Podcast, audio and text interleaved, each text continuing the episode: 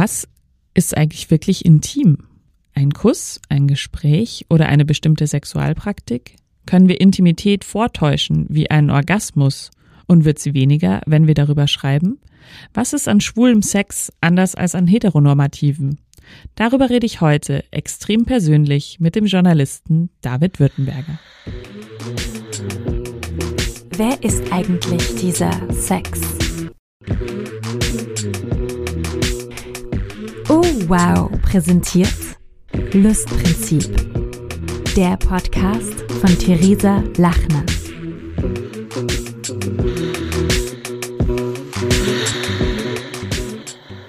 David, du und ich, wir kennen uns jetzt zwei Jahre, zweieinhalb. Mhm. Wir haben uns auch noch nicht so oft gesehen, muss man sagen. Nee. Wir haben uns zweimal gesehen, stimmt? Zweimal, glaube ich, ja. Ja, aber es ist immer irgendwie intim, wenn wir uns sehen, finde ich. Also da wir das erste Mal, als wir uns gesprochen haben oder gesehen haben, bei einem Workshop für ein Sexformat getroffen haben, war es irgendwie sofort ja. intim. Und wir haben, ich glaube, du und ich waren auf jeden Fall die, die wir waren dagegen. die, die, direkt viel geteilt haben, meinte ich eigentlich eher so. Ja, das auch, ja. Genau. Und deswegen habe ich beschlossen, wir reden heute über Intimität. Mhm. Mhm. Und ähm, als erstes wäre natürlich auch an dich die Frage, was ist denn dein Safe Word für heute? Lies es vor. Dilf. Dad, I'd like to fuck. Oder auch David, I'd like to fuck. Das ist es. Das ist es. Also es ist tatsächlich ein T-Shirt von einer befreundeten Band, mhm. die eine Rap-Band sind. Mhm. Zero Zero, Shoutout. Mhm. Und ich fand das T-Shirt so schön und deswegen dachte ich mir, dir gefällt das bestimmt auch. Ja, mir gefällt es sehr gut. Mir gefällt auch, dass du ansonsten nur eine Unterhose anhast. Das kann man, finde ich, auch dazu sagen, wenn wir hier in deinem Schlafzimmer podcasten. Ähm, Über Intimität sprechen, ja. Und deswegen möchte auch ich heute ein Safe Word haben. Finde ich, habe ich mir verdient. Okay. Weil ähm, wir haben neulich äh, geschrieben über den Podcast und du hast ähm, mir dein Feedback nicht aufgedrängt, das fand ich auch gut, das muss man auch sagen. Leute, gebt Feedback, so wie David Württemberger Feedback gibt, nämlich ähm, fragt vorher, möchtest du mein Feedback hören? Fand ich fantastisch, dass du dir da den Consent eingeholt hast und du hast gesagt, Du findest, da ist nicht so viel von Theresa zu hören. Und deswegen darfst du heute mich alles fragen, was du willst, weil es ein, ich finde, Intimität ist keine Einbahnstraße. Das finde ich auch. Ja, und ähm, mein Safe Word für heute ist auf jeden Fall Muschel. Das finde ich gut. Ja, finde ich auch gut. David, du hast ähm, für jetzt.de die sehr tolle Coming-out-Kolumne mit ähm, Briefen an dein jüngeres Ich geschrieben. Soll ich einmal kurz das Konzept erklären, vielleicht, dass ja, man so ein bisschen -hmm. checkt? Also Voll. ich hatte ähm, ein, ein Blog, ein Live-Journal, hat man damals irgendwie so, glaube ich, noch so ein bisschen prä-MySpace äh, im Endeffekt konnte man halt so schreiben und man konnte quasi dann auf dieser Plattform andere Leute hinzufügen und das gab natürlich alles Mögliche, wo Leute drüber geschrieben haben. Meins war halt ähm, privat über mein Leben so. Und am Anfang habe ich irgendwie noch so über mein Manga-Fandom geschrieben, so ein bisschen. Und später wurde das natürlich immer intensiver. Und ähm, als ich irgendwann mal reingeguckt habe für einen anderen Text, weil ich äh, ein schlimmes Date quasi gesucht habe und ich wusste, dass ich so ein bestimmtes Date da aufgeschrieben habe, ähm, habe ich so zurücklesen müssen in diesem Ding. Und ich war so, boah, krass, nein, nein, nein, nein, nein, nein, nein, nicht so. Und ich war so überzeugt von mir und ich war so überzeugt, dass ich alles verstanden habe, dass ich weiß, wie das jetzt alles hier geht, wie man, warum äh, andere Leute unglücklich sind. Ich wusste, ich war zwar selber sau unglücklich, aber ähm, ich war mir so sicher, so, so auch so verurteilen, so, ja, äh, die Schwulen machen das falsch, ähm, ich bin ein anderer Schwuler, ich bin nicht so, bla bla bla. Und ähm, habe das halt alles gelesen. Ich war wirklich so, oh Gott, oh Gott, oh Gott. Oder dann irgendwie so, ich glaube, der mag mich wirklich nicht so. Nein, nein der mag dich gar nicht. er ist auch richtig scheiße zu dir. Und ich habe das halt immer so gelesen. Und was dieser Blog halt hatte, war eine Kommentierfunktion. Also du konntest bei anderen Leuten, bei deinen Freunden auf deiner Liste, konntest du halt, eigentlich konntest du bei allen, die es öffentlich hatten, oder bei denen auf deiner Liste, die dich erlaubt haben, dass du bei denen mitliest, kommentieren. Und es war nicht so wie heute irgendwie, dass man irgendwie Emoji oder so YOLO oder keine Ahnung, also das hört sich auch wieder so heutzutage an, aber es ist sehr viel verkürzer. Damals in dieser, in dieser Blogosphäre da war das schon so, dass die Leute sich so eine krasse Zeit und krass viel Energie genommen haben, dann bei den anderen mitzureden und, und zu kommentieren. Also das waren dann wirklich so halbe Romane teilweise, was man sich da für den anderen überlegt hat oder sagt so, boah, ich fühle voll mit dir und so weiter. Und ich hatte, während ich quasi recherchiert habe, so ein bisschen zurückgelesen und also das war von, ich war 17, glaube ich, oder 16, 17, ich glaube 17, als ich den gestartet habe, bis ich 27 war. Wow. Und habe dann so zurückgelesen und habe einfach mal so Sachen rauskopiert, die, auf die ich gerne antworten wollte. So, ich hatte diesen Reflex dazu sagen, ich möchte jetzt mir sagen, Bursche, nein. Oder mach doch so, ganz ehrlich, so wirst du, so wirst du glücklich. Du machst dich gerade unglücklich und, und du bist selber nicht schuld daran, aber ich kann dir sagen, es ist eigentlich nur ein Perspektivwechsel, der dich glücklich macht. Und ähm, und ich hatte diese ganze Zeit dieses Bedürfnis und dann habe ich, bin ich also irgendwann, habe ich diesen kompletten Blog durchgelesen nochmal. Das waren über 1000 Beiträge. Fuck. Und habe halt Sachen rauskopiert. So, das ist wie aus einem, wie aus einem Tagebuch eigentlich. Mhm. Und ich hatte immer so dieses Bedürfnis, daraus zu kommentieren. Und daraus ist es dann im Endeffekt, also da ging es um ganz viel, aber das Überthema des Blogs war im Endeffekt, konnte man dann auch so rauslesen, ähm, meine Selbstfindung zu einem schwulen Mann. Mhm. Also ich war als ungeouteter, von mir selber nicht geouteter, ich möchte das nicht und äh, ich benutze gay als Schimpfwort zu, ähm, mein erster Freund hat mit mir Schluss gemacht und ähm, nach einer langjährigen Beziehung und ich bin am Boden zerstört und ähm, vögel mich jetzt einmal quer durch die Stadt. Mhm. So quasi, also wirklich so vom einen, vom so ein Spannungsbogen oder so ein, so ein Erzählbogen und ähm, daraus ist dann die Kolumne entstanden, genau. Mhm. Und ich habe da irgendwie aus der letzten Folge ähm, eine Stelle, die lese ich jetzt vor. Ich mache diese cringy Sache, wenn man Leuten ihre eigenen Texte vorliest. Liebst du bestimmt auch sehr, Theresa. Ich, jedes Mal so krümme ich mich so ein bisschen. Aber ich bin nicht so berühmt wie du, deswegen ähm, habe ich das noch nicht so oft erlebt. Ich habe es erst einmal erlebt, dass ich mich zitiert gehört habe und das war, das war crazier, aber ja gut, dann lese ich, ich dir jetzt ähm, deinen eigenen Text vor und dann schauen wir, was das macht. Ähm, Später erlebst du immer wieder, dass Männer an dir interessiert sind, sich aber nicht für dich interessieren. Schon bei den ersten fünf Sätzen bemerkst du, dass du gerade nicht an einem Kennenlernen teilnimmst, sondern an einem Casting für den potenziellen neuen Partner oder Bettgefährten. Wirkliches Interesse an dir als Mensch spürst du selten. Je älter du wirst, desto weniger trägst du diese Gespräche. Manchmal fragst du dich, ob du als schwuler Mann wählen musst zwischen einsamer Wolf, der sich nicht festlegen kann, oder Beziehungskänguru, das von Beziehung zu Beziehung hüpft. ja, das ist noch gar nicht so lange her tatsächlich, dass ich das geschrieben habe. Und wie ist das inzwischen? Ähm, genauso. Das ist das Deprimierende. Also ich glaube, wir haben auch irgendwie so eine Connection, weil wir beide irgendwie so, so ein bisschen ähm, über unser unsere Jugend reflektiert haben, textuell. Mhm. Und ähm, ich kenne das auch immer wieder, dass mich so Sachen so, so zurückboomerangen, so dass ich, dass mir irgendwer was vorliest von mir selber oder ich irgendwo so ein Insta-Quote mit so einem Text von mir sehe und denke, ja, stimmt. Wäre schön, wenn ich schlauer wäre inzwischen. Ja. ja, ich glaube da auch nicht mehr dran, dass man wirklich schlauer schlauer wird. Also ich glaube so, dass man so sich entwickelt und dass man vielleicht bestimmte Fehler nicht mehr macht, die man mal gemacht hat. Ich sag mal so, das Schreiben dieser Kolumne hat mein Hirn gefickt. Ja, und zwar, also das, das hat angefangen, äh, alleine das alles nochmal zu lesen und dann so zu denken, oh mein Gott, wer war ich? Ich war, diese Person kenne ich nicht. Ja. Wer war das? Also ich kann das auch alles nicht mehr nachfühlen und ähm, mhm. verstehe das alles so gar nicht mehr. Und das, das war erstmal so ein Deep Dive irgendwie, so Freestyle-Psychoanalyse oder so, keine Ahnung, ohne das zu können oder jemanden dabei zu haben, der einem vielleicht da irgendwie bei hilft. Ja. Ähm, und beim Schreiben habe ich dann halt in vielen Bereichen dadurch, dass ich halt so aufmerksam war, wie ich damals war und das halt quasi analysiert habe, habe ich auch irgendwann an, angefangen, mein aktuelles Verhalten auch einfach viel zu reflektieren. Und das Gruselige war so, das kam ehrlich gesagt schon so, so äh, Folge 6, 7, mhm. habe ich so gemerkt, so, boah, krass, das, das ich meine, dass ich damals so war und dass ich das heute nicht mehr verstehen würde, aber das hat sich so langsam reingecreept, reingecreept, dass ich so gemerkt habe, so, boah, ganz ehrlich, ich habe aber immer noch so, das ist auch immer noch da in mir. Mhm. So, die, das sind Sachen einfach auch noch da, die damals waren. Und ich weiß gerade nicht mehr, was der ähm, was der Eintrag war, den ich am Anfang geschrieben hatte, worauf ich da antworte mit der Mauer. Aber ich habe halt irgendwie so erkannt, so, boah, ich bin mit so einer Arroganz am Anfang dieser, dieser Kolumne rangegangen, dass ich dachte so, aha, ich erkläre mir jetzt das Leben. Also eigentlich genau die gleiche Sichtweise, die ich damals hatte, wo ich dachte so, ich habe alles verstanden.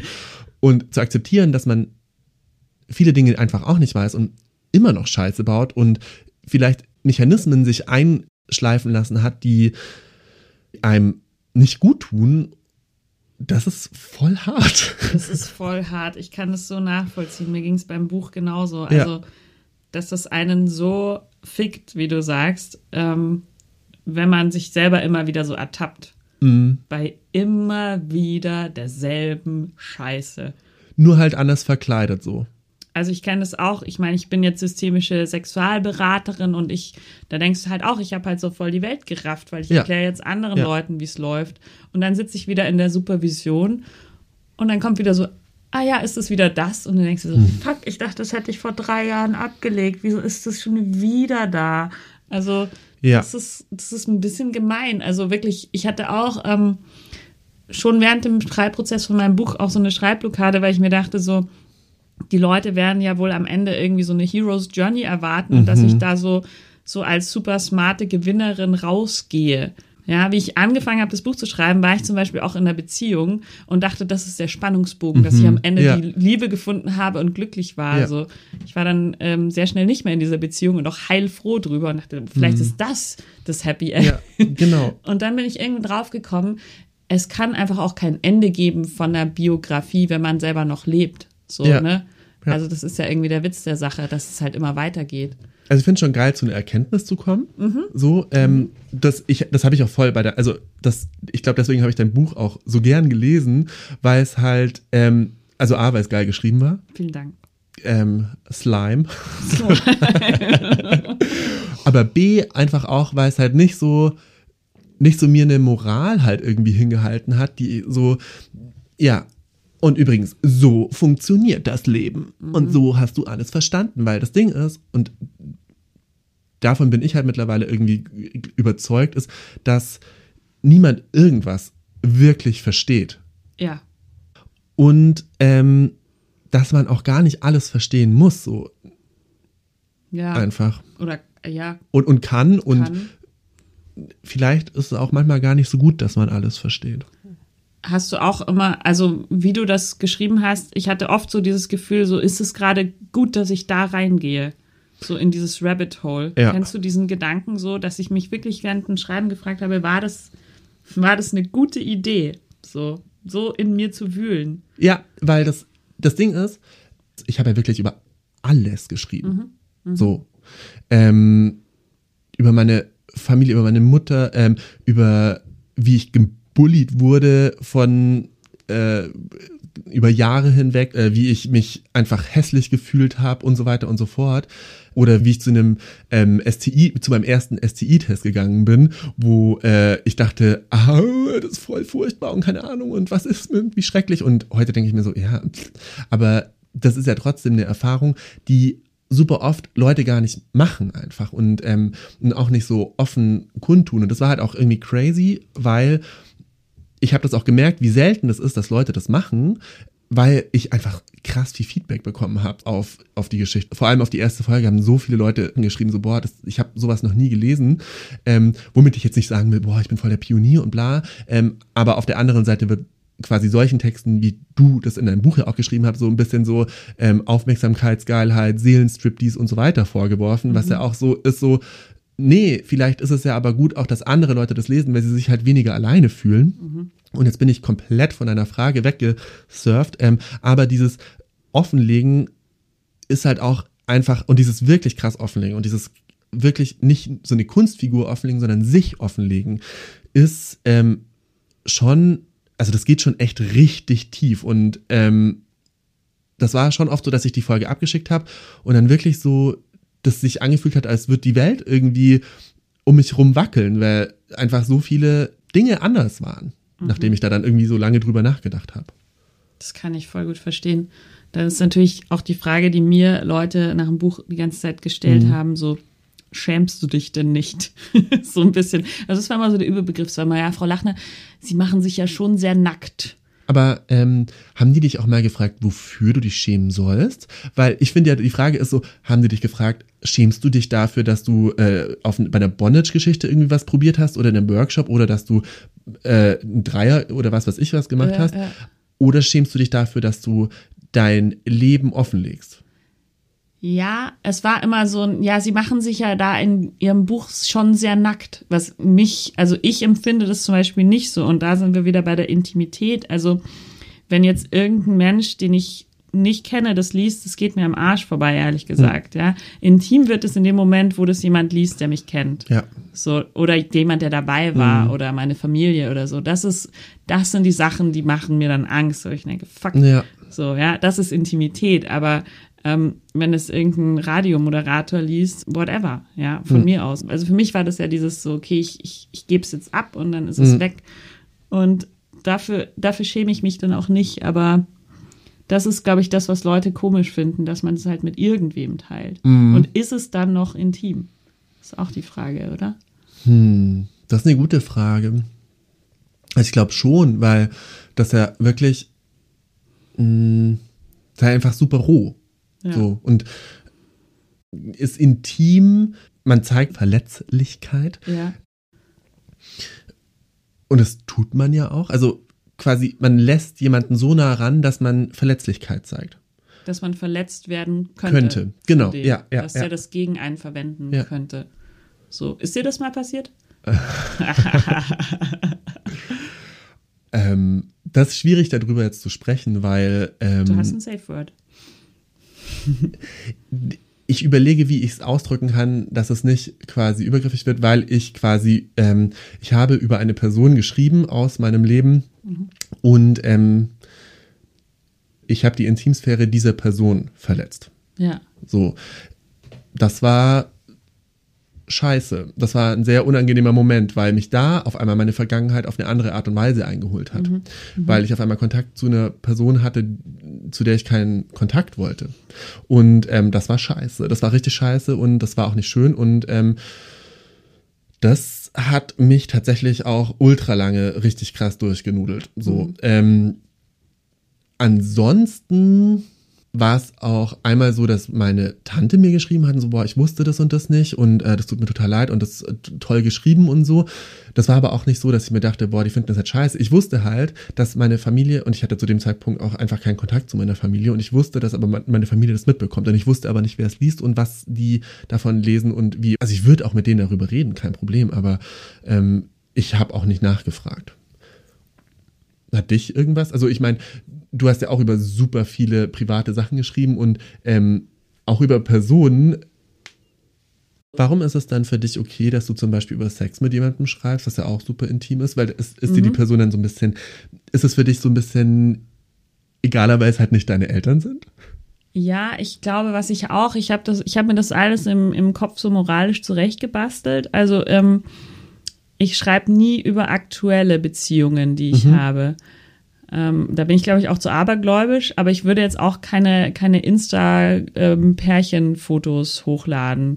So, also ähm, ich glaube, wenn man mir, wenn man mich nicht persönlich kennt, dann weiß man eigentlich nie, mit wem ich gerade schlafe. So, weil ich das auch irgendwie der Person gegenüber nicht fair finde. So. Ja.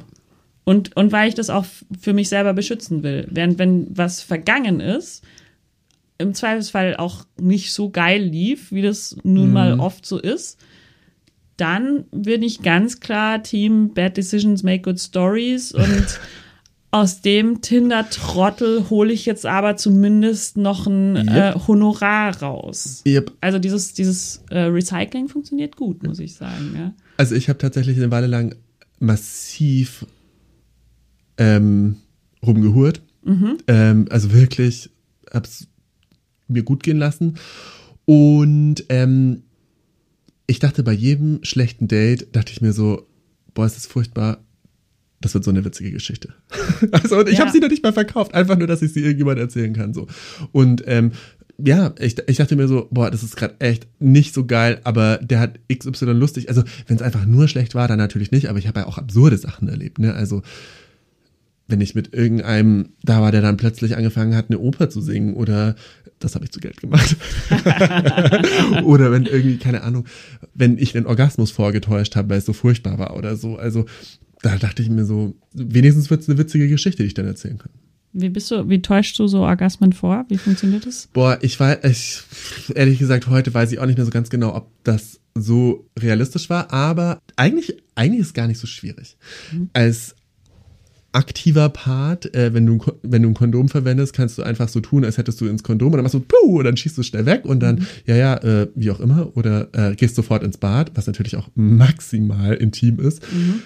Oder wenn du passiv bist, kannst du sagen, ja, ich bin gekommen, aber ich habe gar nicht abgespritzt. Das passiert, kann sein, wenn deine Prostata richtig äh, stimuliert wird. Oder wie ich das damals gemacht habe, wofür ich mir auch nachhinein echt einen Oscar verleihen würde, ist, ich habe so getan, als wollte ich nicht mein Laken schmutzig machen und als hätte ich mir in die Hand gespritzt. Und, und er hat halt nicht nachgeguckt. Und er fand es ganz toll. Der hat mich, der hat zwei Jahre mir noch geschrieben, ob wir uns nicht wieder treffen wollen. Und ich habe ihn, muss ich auch zugeben, auch richtig arschig geghostet, weil es einfach so komisch war. Weil der eigentlich nett war, aber das war, das ging gar nicht. Und irgendwie, damals hatte ich nicht die emotionale Größe, dass ich sage, ey, du, sorry, mm, mm. Hm. Brief an dein jüngeres Ich, ghosten ist scheiße. Ja, oft, oft ja, voll oft ist das, ich finde das auch, also ich bin irgendwie so super, also nicht zwiegespalten zu, bei dem Thema, bin ich nicht, zu 95 Prozent ist Ghosten einfach voll scheiße und das ist kacke und ganz ehrlich, was soll das und ähm, ist einfach so, dann hab einmal die Eier und sag's, passt nicht für mich und dann war es das. Aber es gibt so Momente, wo ich auch so Leute hatte, die das einfach gar nicht verstehen. Irgendwann ist halt so der Punkt so, wie viel Energie investiere ich rein, dass ich die andere Person nicht ghoste? Ja bin einfach mittlerweile irgendwie so der festen Überzeugung, dass man nicht jede, nicht jeder Person dann verpflichtet ist, all seine Energie zu schenken. Ja.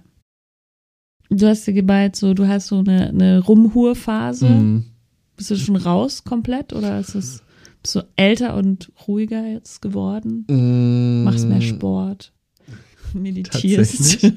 ähm, meditieren habe ich irgendwie wieder aufgehört. Äh, ähm, jein. Also so krass, wie ich das von 30 bis, ich sage jetzt mal 33 betrieben habe und ich bin jetzt 35. Mhm. Also ich bin schon total lange raus. Mhm. Also so krass mache ich das. Ich, ich würde auch sagen, dass es so, also die ersten zwei Jahre so waren echt crazy. Also. Weißt du noch, mit wie vielen Menschen du da Sex hattest? Mm, also ich habe, ich, ich habe mal, ähm, ich würde sagen, auf jeden Fall so 150. Mhm. Und wie viele davon waren intim? Ja, das ist eine gute Frage, weil das auf jeden Fall nicht wirklich, also ich, ich glaube, ich habe, ich glaube, ich habe die Fähigkeit schon eine Intimität erzeugen zu können, wenn ich das möchte. Also eine Nähe ähm, oder, oder die zuzulassen, wenn ich mit jemandem schlafe, den ich auch noch nie getroffen habe. Aber selbst die Hälfte wäre gelogen. Ja. Und wie, wie, wie erzeugst du Intimität? Kannst du das so mm. anstellen, so auf Knopfdruck? Oder ist es dann Intimität oder ist es so das, was man irgendwie so macht, damit der andere sich so ein bisschen wohlfühlt? Ja, ähm, ich glaube A, das, aber B, und jetzt kommen wir nochmal zurück, wo wir vorher schon drüber gesprochen haben, glaube ich, hängt das auch damit zusammen, dass ich sehr offen bin ich quasi den Leuten zeige, wer ich bin. Mhm. Und sei das nur durch einen kleinen Scherz oder dass ich einfach irgendwie ehrlich bin und ein Gespräch führe und ähm, und zu jemandem sage, hey, entspann dich oder so, oder was möchtest du denn? Also oder das gefällt mir nicht. Also dafür bin ich halt zum Beispiel wirklich zu alt, dass ich mir irgendwie Sachen machen lasse, die, auf die ich halt, wo ich mir denke, so, boah, nee, das, das, das geht gerade gar nicht, möchte ich nicht. Dafür bin ich, da bin ich tatsächlich raus. Also dieses, wie im Schreiben dieser Kolumne, dass ich mich halt quasi nackig mache, äh, im metaphorischen Sinn, ich glaube, das hilft dabei auch. Also zum Beispiel, ich habe auch lange Interviews geführt und ähm, viel mit Leuten geredet und ich glaube, dass man Intimität da auch ganz schnell herstellen kann, indem man auch was von sich teilt, ohne die ganze Zeit nur über sich zu reden. Quasi, mhm. man teilt, um der anderen Person zu zeigen, dass es okay ist, jetzt offen zu sein. das ist ja so der älteste Journalistentrick der Welt, oder? Dass man am Anfang so was voll Persönliches sagt, dann labert die Person los und ist auch persönlich mhm. und dann schneidet man sein persönliches Ding am Ende wieder raus. das habe ich nie gemacht, tatsächlich. Ja. Aber so, nee, nee, muss dann schon drin sein, weil sonst macht es auch keinen Sinn. Aber mhm. klar, natürlich habe ich mich meistens rausgeschnitten. Deswegen. Aber ähm, Würdest du sagen, dass du Intimität erzeugen kannst oder ist das bei dir was, was lange, also ich meine, es gibt natürlich auch verschiedene Stadien der Intimität, ne? Ja. Also das gibt natürlich, also sexuelle Intimität, finde ich, ähm, kann man mit Leuten haben, mit denen man zum Beispiel auf einer persönlichen Intimitätsebene gar nicht sein kann. Und natürlich ist eine, eine, nach einer dreijährigen Beziehung eine ganz andere Intimität miteinander da, als wenn man sich zwei Wochen kennt. Aber ja. manchmal fühlt sich das auch anders an. Also das Intimität ist ja auch immer nur so ein, so ein punktuelles Gefühl, glaube ich, auch ganz oft. Und dann, aber die, das kann man so ein bisschen outstretchen vielleicht. Wie würdest du das outstretchen? Ja, wenn man lange mit jemandem zusammen ist und man mhm. sich denkt so, ich fühle mich einfach automatisch wohl in deiner, ähm, in deiner Gegenwart. Mhm. Und wenn wir zusammen sind, dann ist das so. Und mit manchen Leuten ist es sogar da, wenn du, wenn die Person nicht da ist, wenn die nur über eine WhatsApp-Nachricht irgendwie quasi was man weiß voneinander und man, man weiß, wie die andere Person gerade tickt oder warum die das gerade schreibt. Das ist, kann ja auch eine Form von Intimität mhm. erzeugen. Mhm. Also deswegen finde ich immer so interessant, wenn die Leute so sagen, das Smartphone hat uns alle zerstört und bla und äh, Online-Dating, aber ich finde auch da kann, wenn ich eine Person wirklich glaube zu kennen oder wenn ich weiß, wie die Person tickt, auf, wobei man das ja nie hundertprozentig wissen kann, aber wenn ich zum Beispiel weiß, wie diese, warum diese Person gerade was geschrieben hat oder wie die dabei guckt, dann fühlt sich für mich eine Nachricht intim an. Mhm. Ja, total. Aber würdest du von, also würde mich interessieren, würdest du von dir sagen, dass du Intimität schnell erzeugen kannst oder bist du so jemand, der so, wirklich so braucht? Also für richtige Intimität brauche ich. Ich glaube, was mir sehr hilft, ist, dass ich einfach fünf Jahre am Stück auf Reisen war. Und klar, dann hockst du halt wieder irgendwo in der Bar und quatscht mit irgendwem. Und gerade dieser Reisemodus, ermöglicht, finde ich, eine sehr, sehr schnelle Instant-Intimität. So. Mhm. Ähm, weil es ist ja scheißegal, du siehst dich eh nie wieder. Also ich glaube, die intimsten Sachen erzählen Leute gerne Leuten, die sie nie wiedersehen. So. Das glaube ich auch. Ich habe eine Erinnerung an einen Mann, den ich mal von Kempten Hauptbahnhof nach Augsburg mitgenommen habe, weil ich meinen Zug zur Uni verpasst habe und der seinen Zug ver ver äh, verpasst hat. Und wir haben einfach, ich habe dem über quasi über meine Depression im Endeffekt erzählt, wo ich nie so drüber geredet habe und wie ich einfach nicht so ganz weiß, wie ich mein Leben weiter meistern soll und der mir dann aber im Endeffekt auch. Und es war also wirklich so, also so fucking deep im Endeffekt. 90 Minuten, dafür hatten andere Leute sehr viel Geld bezahlt. Mhm, ja. Das war crazy. Von dem her kann ich das hundertprozentig glauben, wie du das sagst.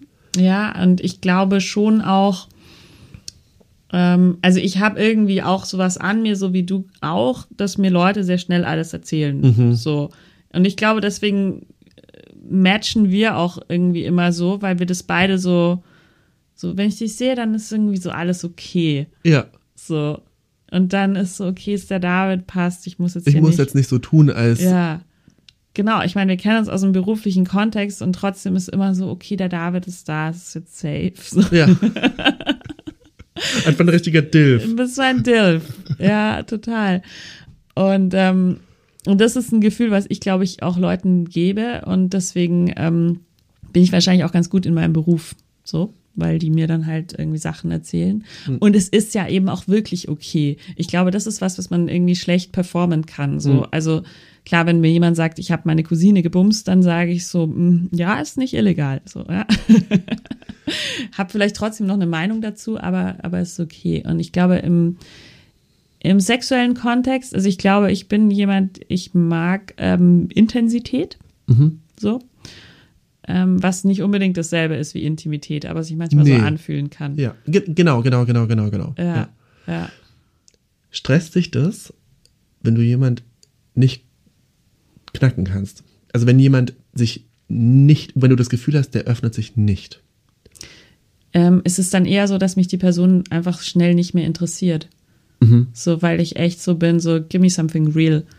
Und wenn jemand das nicht, ähm, nicht will, oder nicht kann auch. Also zum Beispiel ähm, Erektionsprobleme. Ne? Mhm. Ist ja oft so, ähm, also wenn du da irgendwie therapeutisch drauf schaust, äh, dann ist es so, ja, er will mir den Penis nicht geben. Ja. So. Der Penis verweigert sich. Der Penis ist die Antenne des Herzens. Mhm. Ja, finde ich einen der wahrsten Sätze. So.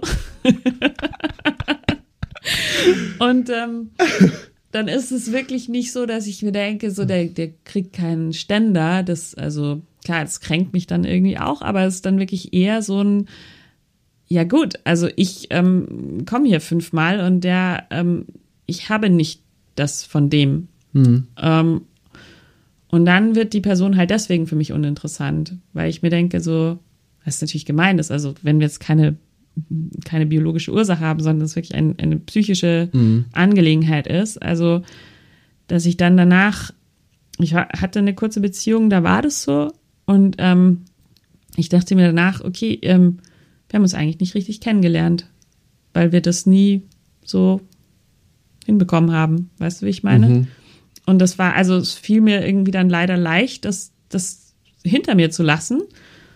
Weil ich dachte so, ich, ich weiß eigentlich nicht, wer du bist. Ja. Und das war auch so eine Beziehung, da habe ich, das habe ich gerade in dem, muss ich an dein Zitat denken, so dieses Casting für den potenziellen Partner. So, Mhm. dass es, dass diese Person auch so mich sofort so, okay, du bist es jetzt. Und ich dachte so, du kennst mich gar nicht. Genau. Das ist der Punkt, der mich wahnsinnig macht. Wenn ich eine Person kennenlerne und ähm, ich so merke, dass die quasi so all in ist, oder also der all in ist, so voll, ja, 100 Pro, ich finde dich so toll, ähm, lass uns das machen, lass uns hier einen Ausdruck machen, ja, ähm, und ich so, ich heiße übrigens David, äh, so in der Art. Oder wenn auf, wenn, wenn die auf, wenn du auf Tinder, Grindr, bla bla bla, ähm, gefragt wirst so, was suchst du? Ich finde, das einzig Sinnvolle zu sagen ist ähm, Sex oder mal gucken, weil äh, alles andere kann ich nicht suchen suchen. Also ich kann einfach nicht, wenn mir jemand sagt, ich suche eine Beziehung, voll komisch, aber das ist für mich ein Abturner, weil, also ich habe letztens mit einem geschrieben, da meinte ich so, ich lerne gerne Leute kennen und dann schaue ich, was draus passiert. Wenn es zum Beispiel Freunde werden, cool. Und dann hat er mir geschrieben, ja, ähm, Freunde habe ich schon genug, brauche ich nicht, äh, ich suche wirklich nur eine Beziehung. Und dann habe ich gesagt so, ey, du, sorry, das, das Spiel kann ich nicht machen, weil das kann ich einfach nicht versprechen auch. Und da fühle ich mich auch einfach so von vornherein einfach schon so krass gepressured, Ja. ja. dass ich jetzt quasi einfach wirklich auf ein fucking Casting gehe. ja. So, ich treffe mich, weil du nicht alleine sein willst, nicht weil du mich interessant findest und mich treffen willst. So, also so habe ich dann immer das Gefühl. Ja. Und ähm, das finde ich halt einfach so super, super weird, weil ich auch irgendwie das Gefühl habe, so, dann bist du eigentlich gar nicht wirklich an mir als Person interessiert. Ähm, weil wenn du mi- an mir als Person interessiert wärst, dann wäre es ja zum Beispiel auch so, hey, ich finde dich total cool, aber vielleicht auf einer sexuellen Ebene und auf einer freundschaftlichen Ebene oder nur auf einer freundschaftlichen Ebene, weil ich mich zum Beispiel null von dir angezogen fühle, aber halt nicht auf einer äh, quasi liebesemotionalen Ebene. So, und dann, dann finde ich das okay, damit kann ich total leben, aber, und das finde ich auch völlig in Ordnung, weil dann habe ich das Gefühl, als würdest du mich sehen. So. Und nicht so, ja, äh, jetzt gucken wir mal, ob wir für eine Beziehung matchen, weil das ist für mich einfach, da ist dann schon der Punkt, wo ich sage so, nee, wir matchen obviously nicht. Ja, ja, ja. Aber das ist, finde ich, generell irgendwie das Problem Online-Dating, dass es so ein, dieses, dieses Shoppen irgendwie ist. So ein bisschen, oder? Also, ich habe ganz oft echt das Gefühl, das ist ein Mensch, der hat so ein Regalbrett in seinem Gefühlshaushalt frei. Und entweder du passt da ganz genau Ja. so rein, Ja. oder es ist einfach verschwendete Zeit. Ja. Ich finde, Online-Dating hat einen viel zu schlechten Ruf. Ähm, also zum Beispiel, ich bin unfähig, weil ich das nie gelernt habe, in eine Bar zu gehen und jemanden anzusprechen. Ich kann das nicht. Ich kann es nicht. Ich bin auch unfähig, wirklich angesprochen zu werden. Das können auch super viele andere Leute nicht. Ein Online-Dating-Ding gibt mir die Möglichkeit, jemanden zu treffen. Und das gibt mir darüber hinaus, also wenn ich jetzt von mir als schwulen Mann ausgehe, gibt mir das die Möglichkeit, Leute zu treffen, die ich sonst in meinem privaten Le Leben, das ich führe, quasi ich gehe 9 to 5 arbeiten, dann mache ich abends irgendwie noch mal ein bisschen Sport, äh, wo lauter alte Menschen Sport machen, ähm, no age shaming. Dann gehe ich ab und zu mal was essen, hänge mit meinen Nachbarn rum, die auch einfach zu 95 Prozent hetero äh, quasi sozialisiert sind, genauso wie meine ganzen Kollegen, bla. Äh, also ich match mit vielen Leuten nicht und das ist halt bei vielen Schwulen so, wenn ich in eine Bar gehe, match ich halt einfach auch schon aus verschiedenen Gründen nicht, weil mich die Musik dann teilweise nervt. Also wo würde ich jetzt zum Beispiel den Typen treffen, der zu mir passt? Und das ist für mich halt dann oft über ein Online-Dating-Profil. Ja. Ich weiß den Vorwurf der Fleischtheke quasi hundertprozentig. Das ist auch, das ist auch real. Also das ist Fakt, dass Leute quasi einfach nur swipe, bumsen, bumsen, nein, ja, nein, bum, bum, bum, so sind. Aber das ist auch in der fucking Bar real was finde ich bei Online-Dating schwierig ist, ist die Erwartung, die man dann da reinpackt. Nämlich, dass ich immediately jemanden finde und dass ich eigentlich jetzt nur zwei Wischer von meinem perfekten Match weg bin, danach aber auch noch lauter weitere kommen und ich dann irgendwie mich gar nicht mehr auf eine Person konzentrieren kann, ja. weil wissen wir alle, wenn jemand schreibt, dann schreiben fünf ja. oder sieben oder acht und wenn niemand schreibt, dann schreibt niemand. Und dann ist man so getriggert, weil das ist halt, okay, äh, bin ich jetzt hässlich? Und dann, dann stellt man sich in Frage und das ist scheiße. Und deswegen habe ich auch ähm, erstmal, ja, bin ich ja großer Freund davon, auch Dating-Profile einfach zu löschen und sich dann so quasi ein Reset zu haben, um dann nochmal klar zu machen, was will ich eigentlich so quasi und wieder zu, zu sich zu finden. Weil ich finde, ich, ey, ganz ehrlich, ich habe in letzter Zeit auch wieder wirklich so fucking viel Zeit damit verbracht, dass ich mir dachte so, ey, fuck, ich, habe einfach, ich habe wirklich so gedacht, so, habe ich gerade wirklich vier Stunden durch die Online-Liste ge gewischt. What mhm. the fuck einfach. Und dann Reset so. Mhm. Aber ich glaube halt einfach, dass es so, dass das Problem nicht Online-Dating per se ist, sondern die Erwartungshaltung, die jemand daran hat. Mhm. Datest du online?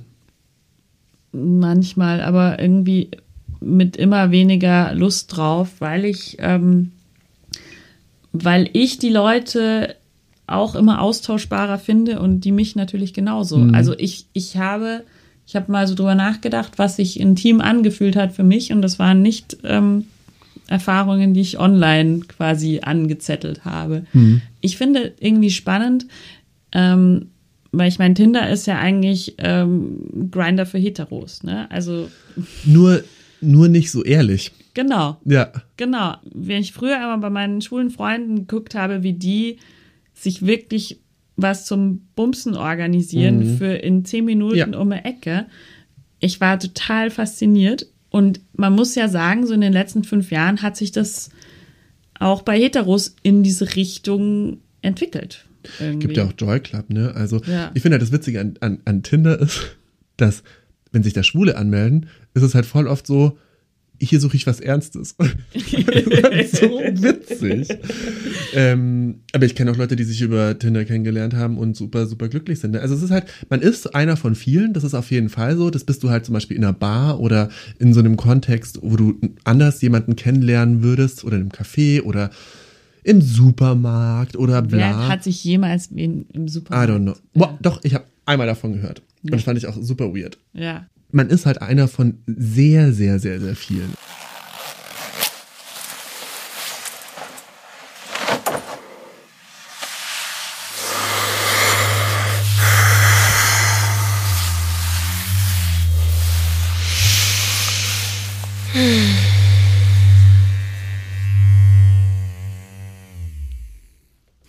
Das war Bruno ein Prostatamassager von Lelo, dem Sponsor unserer Staffel.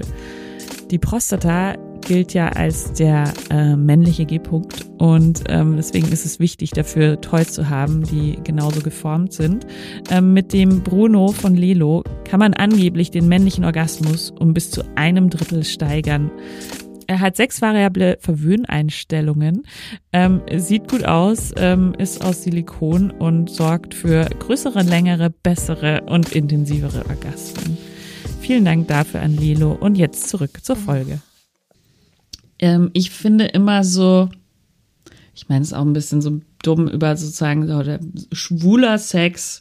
Ich mache ja so Anführungszeichen mit meinen Fingern ist so und so. Aber es fühlt sich immer so ein bisschen kalt an, wenn meine schwulen Freunde so über ihre Erfahrungen reden. Und das, wo ich mir auch denke, ist das, ist das intim, was du da hm. hast? Hm.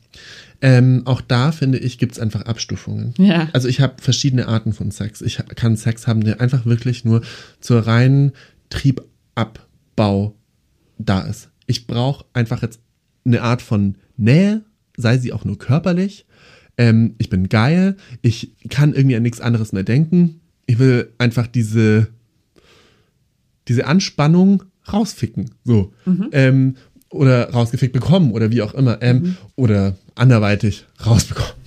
Ja. Äh, und das gibt halt ich finde, das ist ein total großer Unterschied. Ich will das auch gar nicht bewerten, dass das schlecht ist. Ne? Also das kann total schlecht sein, dass man, dass man danach irgendwie fünf Minuten, nachdem man dann quasi sich verabschiedet hat, sich denkt so, ja, hätte ich jetzt auch wichsen können. Ne? Also mhm. und dafür hätte ich mich nicht vorbereiten, duschen, dies, das, bla bla bla müssen. Mhm. So dass du denkst so, warum, warum, warum habe ich das gerade so?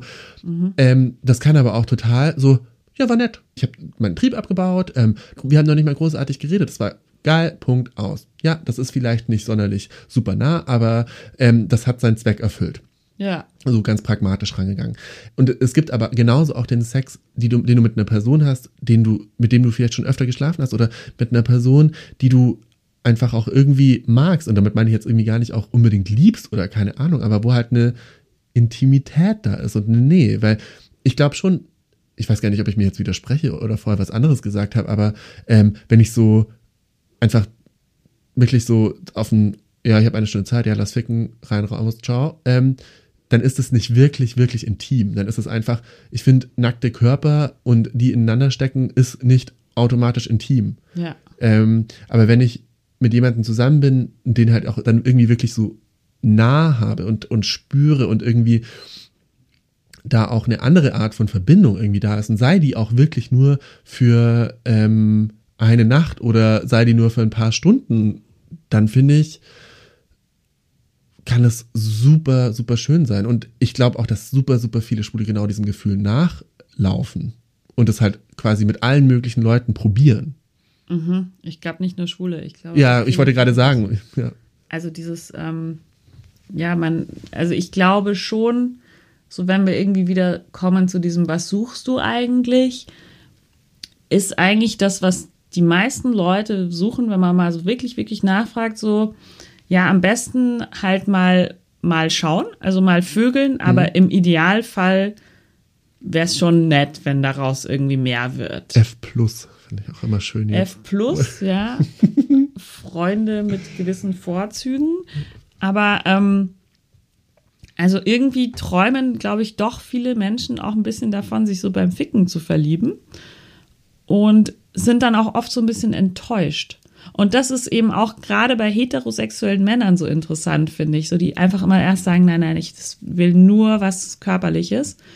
Und ich bin da so, ja, passt hm. wunderbar. Ich und dann bist du plötzlich total interessant, ja, Theresa, ja, ne? Ja, also ja, wirklich so dieses. Den Jagdinstinkt. Und das regt mich auch so auf, so dass das albern. wirklich real ist. Ja, das ist so real. Also ich habe ich habe das erst vor kurzem erlebt, da war so beim ersten Hit so der Typ, oh, ich bin so beziehungsgestört. Und ich war so, mhm. du, ist kein Ding. Also meine emotionale Kapazität reicht für so zweimal die Woche kochen und dann vögeln. So. Mhm. Nach dem ersten Sex meint er, ich will eigentlich nicht was fürs Bett, ich will jetzt die Frau fürs Leben und Kinder. Und da war ich so, okay, Bro. Ja. Das ist so absurd, wie der Orgasmus einfach auch Persönlichkeiten verändern kann oder ja. aufdecken kann. Ne? Also ich habe mir irgendwie auch abgewöhnt darauf, ähm, äh, also das ernst zu nehmen, was Männer sagen, nachdem sie gekommen sind. Das ist gut. Das ja. ist sehr gut. Da musste ich auch eine Weile irgendwie drauf äh, warten, bis ich das verstanden habe. Würde ich wahrscheinlich auch meinem jüngeren Ich heute raten. Ähm, das ist echt crazy. Ähm, dass da dann immer so, oh, das war so nah und bla. Äh. Und dann fühlt, dann sagt man so, ja, war wirklich total und bla und keine Ahnung. Und dadurch, dass die andere Person das ja auch sagt, fühlt sich das retrospektiv ja auch nochmal näher an. Ne? Also diese ganze, dieser ganze Moment. Aber wenn du es halt zum 15. Mal hattest und es dann wieder jemand sagt und du denkst so, jop, genau. Ähm, ich glaube, ich weiß auch nicht, ob mein Rumgevögel mich da quasi auch in meinem Mauerbau, äh, den ich in diesem Text quasi beschrieben habe, vielleicht auch irgendwie bestärkt hat weil da natürlich auch super viele weirde Interaktionen da waren, die dann gesagt haben, so, boah, ja, lass uns unbedingt in Kontakt bleiben und äh, und dann ghosten. Dann gehst du raus und siehst so, oh, das WhatsApp-Profilfoto ist jetzt auf einmal grau. ähm, also blockieren. So, war es jetzt nicht so, nö, aber einfach so, du hast halt gemerkt, dass die Nummer gelöscht ist und dann schreibst du so, hey, war nett und dann kriegst du nie wieder eine Antwort und du denkst dir so, gerade eben hast du mir ungefähr, warum, das, du musst das nicht so, das, das ist halt ja, so der Punkt, dass ja, ich nicht ja. verstehe, du, du, du musst das ja nicht sagen, so, du musst mir nicht. Das also das finde ich halt auch so crazy. So, ganz ehrlich, wenn du rumvögeln willst, Vögel rum, sagt es, Punkt. All good, kein Problem. Du musst mir nicht sagen, dass ich quasi, äh, dass ich eigentlich in Wirklichkeit eine Prinzessin bin. Ja. Ich bin ein großer Junge. Ja, ja, ja. Aber warum machen das Leute, meinst du?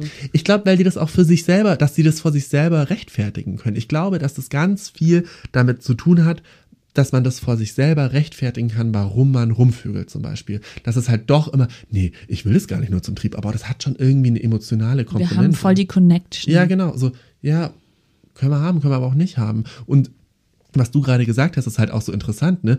Wenn du dann sagst so, ja, du, du musst das nicht, das ist kein Problem, dann wirst du plötzlich interessant. Mhm. Dann wirst du interessanter. Und das ist, finde ich, aber auch nicht nur für Männer so, mhm. sondern das ist auch bei Frauen so die krassesten Geschichten, wo bei denen ähm, Freundinnen von mir Typen nachgelaufen sind, das waren die härtesten Vollloser aus Aglistan ungefähr, wo die dann auch zu mir gesagt haben, so, der Sex war noch nicht mal wirklich gut. Aber der hat einfach, der hat, der hat der einfach so gezeigt, so, ja, du bin ich irgendwie nicht so interessiert und dann war die Person auf einmal interessant. Wenn man immer dieses Gefühl hat, glaube ich, so, ich will das aber haben und ich, ich, ich, dann will ich es umso mehr, wenn ich es nicht haben kann. Also auch ein bisschen so internalisierter Selbsthass, oder? Dass man dann gut genug sein will dafür. Äh, also äh, Internalisierung. Und Externalisierung auch. Ist, ja, also da glaube ich auch ganz viel dran, dass man sich so viel irgendwie reingezogen hat wodurch man dann irgendwie super weird handelt. Ich meine, von internalisierter Homophobie ähm, kann ich halt echt ein langes Lied aussingen und ähm, glaube auch viel, viel erlebt, auch nicht so nur von mir selber, sondern dass ich das auch an anderen Leuten sehe, die dann irgendwie so alles, was schwul ist, hassen, so im Endeffekt. Und ich denke mir so, das ist auch nur ein Konstrukt, aber da geht man natürlich dann auf eine Ebene, die voll viele Leute richtig schlimm finden und da kann man auch gar nicht drüber diskutieren, aber das ist, glaube ich, echt ziemlich real. Ich glaube, dass sowohl Männer internalisiert quasi ähm, da ein Problem haben, dass sie performen müssen, mhm. so und immer quasi Männlichkeit einfach krass performen müssen und Frauen ähm, einfach so internalisiert oft haben, dass sie von der Gesellschaft irgendwie gezeigt haben, so, ja, du bist aber halt schon da, um quasi dem Herrn zu dienen, so im Endeffekt. Und sich davon halt irgendwie loszureißen, finde ich halt super, super schwierig. Und ich glaube da auch, dass das für voll viele, ich glaube, das ist ja auch für viele Frauen so ein feministischer Erwachungsmoment, dass sie so denken, so, äh, nee, ich muss das gar nicht. Mhm. Das ist nicht meine Aufgabe. Ich, ich bin nicht hier, um einem Mann zu gefallen, sondern ich bin hier, um mein Leben zu leben. Ja, und aber dann trotzdem immer wieder in diese Rolle auch gedrängt werden, dass man irgendwie, dass man es einem Mann recht macht. Also dieses ganze Konzept emotionale Arbeit, so dass du immer wieder so ich meine, allein Orgasmen vortäuschen, ja. ja? Warum machen Leute das? Ja. So, weil man nicht sagen will, du, ich habe gerade keinen Bock mehr, lass mal, lass mal gut sein, ja. sondern man macht dann so, oh. Ja, das ist halt auch so Panne. Also es ist halt so, ich, aber, und ich meine, brauche ich dir nicht erzählen, aber ich finde halt so strange, dass man super viel über Sex redet, mhm. aber nicht über Sex redet. Ja, ja. So, ich meine, also da, das wirst du wahrscheinlich in deiner Arbeit äh, in ich kann jeglicher den ganzen Form. Tag über Sex reden, ohne irgendwas Persönliches. Genau. Das also, ist faszinierend, oder? Findest du, wir machen das gerade oder findest du es intim? Nee, schon intim. Ich finde, ich finde, wenn man über, ähm, ja klar, ich habe ja auch Sachen gesagt, die mich angreifbar machen. Und du hast auch Sachen bestimmt gesagt, die dich angreifbar machen, auf eine ich gewisse Art und Weise. Nicht. Ich habe schon das Gefühl, es gibt so eine, so eine performative Vulnerabilität. Also gerade wenn du das wirklich viel machst, ähm, dann, dann, dann teilst du was, aber ist es dann wirklich intim? I don't know. Mm. Also gerade wenn man so ist wie wir, so mm. hier mein Tagebuch von 2009, ja. so, ne? Also was, was ist dann bei uns noch zu holen, frage ich mich. Hm. Also ich glaube, ich teile es nicht, ich teile nicht meine Intimität, um, um danach mir zu denken, oh, oder währenddessen mir zu denken, so, ich teile das jetzt und dann habe dann hab ich danach ein geiles Produkt und dann äh, quasi dann findet mich Theresa jetzt besser und dann findet mich Theresas Hörer jetzt besser und dann vielleicht kriege ich dann auch quasi von mir aus irgendwelche Follower oder dann denken Leute, oder oh, gehen jetzt Leute auf jetzt.de und lesen meine Kolumne und googeln Coming Out Kolumne, so, sondern ich finde es einfach gerade interessant und ich mhm. glaube, dass mich das Gespräch einfach auch weiterbringen kann. Und was dann damit passiert, ist mir dann ehrlich gesagt ein bisschen egal. Und so war das eigentlich bei allen Sachen, die ich auch veröffentlicht habe von mir. Ja. Ich habe nie gedacht, so, A, war mir schon immer bewusst, dass ich mit meiner Darstellung, ähm, ich als Person niemals irgendwie äh, irgendwelche Höhen erreichen werde, wie, pf, keine Ahnung, Erika Berger. ja, ich glaube, dass es auch auf einer anderen Art, also ich glaube, dass es auf der an, einen Seite Leute gut finden, wenn man quasi teilt, aber ich glaube, auf der anderen Seite wird es einfach von super vielen Leuten auch so gesehen, dass das ähm, was Negatives ist und warum und, und aufmerksamkeitsgeil. Und das würde mich so interessieren, als du angefangen hast zu schreiben, warst du ja so, oh, sie spricht über Sex. Toll. Und sie schreibt das auch noch mit ihrem Namen. Noch toller. Na, die, die packen wir jetzt hin. Aber dann musstest du ja auch so eine bestimmte Art von Sexjournalistin ähm, performen. Ne? Also ja. Sex funktioniert ja in unserer Öffentlichkeit ja immer. Knutschen, ähm, knutschen, äh, nackig machen, bisschen Nippel spielen, äh, Radio einstellen, ähm, dann bläst sie ihm ein, dann wird gefickt und dann kommen beide gleichzeitig ganz wichtig gleichzeitig. Ja. Oder sie oder ähm, sie kommt dann und ähm, und ich darf sie noch anspritzen, was so äh, also, wie auch immer ähm, kann man ja toll finden oder nicht, äh, ist halt irgendwie meiner Meinung nach mega gelernt. Aber so so ist ja die Vorstellung und war das bei dir so, dass die Leute so wollten, dass du in diese Schiene gehst? Und hast du, und das würde mich interessieren, hast du am Anfang gedacht, um voranzukommen, mache ich das jetzt? Ich glaube, ich habe ehrlich gesagt gar nie so richtig über das Vorankommen nachgedacht. Also ich glaube, bis, ähm, bis es dann wirklich zu diesem Buch gekommen ist, ist mir viel passiert. So. Es gab dann so den Punkt, also wirklich, wo, wo es dann so, so in Richtung Buchvertrag, Durchbruch und so geht.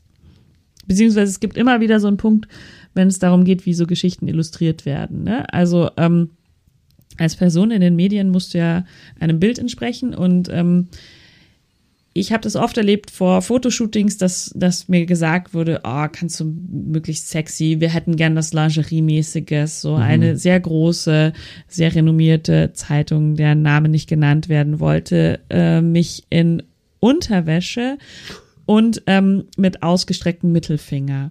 Das war das Bild, was sie gerne gehabt hätten. So die Rebellen. Die, die, die äh, Angry äh, Young die, Feminist, aber genau, wenigstens ja. zeigt sie Titten und ja. sie schreibt über Sex. Aber sie ist geil. Und sie ist irgendwie geil, ja. Also das ist schon irgendwie wichtig und ähm, ich habe dann irgendwie so ein maßgeschneidertes Sakko angehabt auf dem Foto und ich habe nicht meinen Mittelfinger gezeigt. Und ähm, das was, was ich immer wieder erlebe, dass da Leute ein bisschen verwirrt sind. Ähm, was ist jetzt Nacktheit? Was ist jetzt Pornografie? Ähm, und was machen wir mit der geilen Uschi-Lachner-Tante da, ne? Hm. Aber ich, ich, ich sehe einfach nicht den Mehrwert, dass ich, was das jetzt bringt, wenn ich in der Zeitung meine Titten zeige. So, das ist einfach auch nicht so mein Bildungsauftrag. Also ich will jetzt gar nicht sagen, oh, ich bin mir immer treu geblieben, ich war Keeper is real, aber ähm, ich, ich sag schon oft Sachen ab, weil ich mir denke, das passt halt einfach nicht sehr gut zu mir. So wie so ein RTL-Format beispielsweise, wo ich mir denke, ja, das würde sicher viele Leute erreichen. Und ich bin dann eher so, dass ich mir denke, okay, hm, kann ich jetzt da noch die, die Message irgendwie spreaden? Ist das, hat das vielleicht auch was Gutes? Aber ähm, dann ich mir immer so, boah, ich, ich, ich pack das nicht. Ich, ich kann mich selber nicht so verheizen. Und ich glaube, da bin ich ganz gut darin, das zu erspüren. Das ist cool. Was ja. war das Merkwürdigste, was du je abgesagt hast? Oh, ich habe es noch nicht mal abgesagt, aber ich wurde gerade, boah, ich, ich wurde angefragt von, von einem, ähm, einem Presseerzeugnis, das ähm, recht unseriös in Deutschland haushaltet und auch so ein Seite 2 Girl hat. Und, ähm, du solltest Seite 2 Girl sein. nee, ich, aber ich sollte, ich sollte dafür schreiben ich komme selten in so, so Casting-Couch-Situationen, wo ich mir denke, oh, ich zeige noch ein bisschen mehr. So, weil ja. äh, darum geht es irgendwie in meiner Arbeit nicht. Und ich glaube auch, da, da habe ich so ein bisschen diesen Beate Use-Bonus, die war ja auch nie wirklich so eine Sexbombe. Mhm. So, und ich glaube irgendwie so, so richtig bin ich das auch nicht, weil so richtig passe ich auch nicht in dieses ganz klassische Schönheitsideal und das ist eigentlich auch ganz gut. So. Wer tut denn das ins klassische Schönheitsideal passen? Das finde ich immer so eine Frage, weil es, ich, und beziehungsweise ist das klassische Schönheitsideal das, was alle immer unbedingt wollen. Ich hatte so das Gefühl, als wäre ich unfassbar hässlich. Okay. Und habe das halt, ich war so, äh, halt auch irgendwie super awkward und, äh, und ähm, fand mich auch irgendwie strange. Und wenn ich da heute zurückdenke, denke ich mir so, okay, äh, du hattest einen Granatenbody, ähm, du hattest auf jeden Fall noch nicht die Augenringe, die du jetzt hast.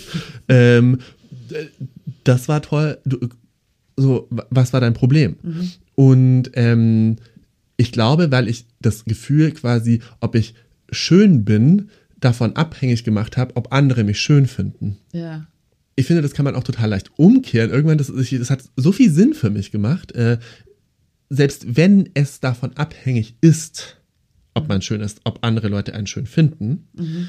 Können wir uns ja wahrscheinlich darauf einigen, dass wenn mich, wenn mich 99 Prozent der Menschheit hässlich findet, mhm. ist, ist ja eine absolute eine Möglichkeit.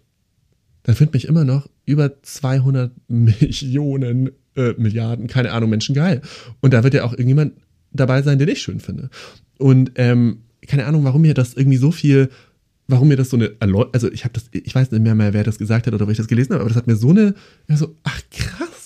Selbst wenn es wichtig wäre, ob andere mhm. Leute mich schön finden, mhm.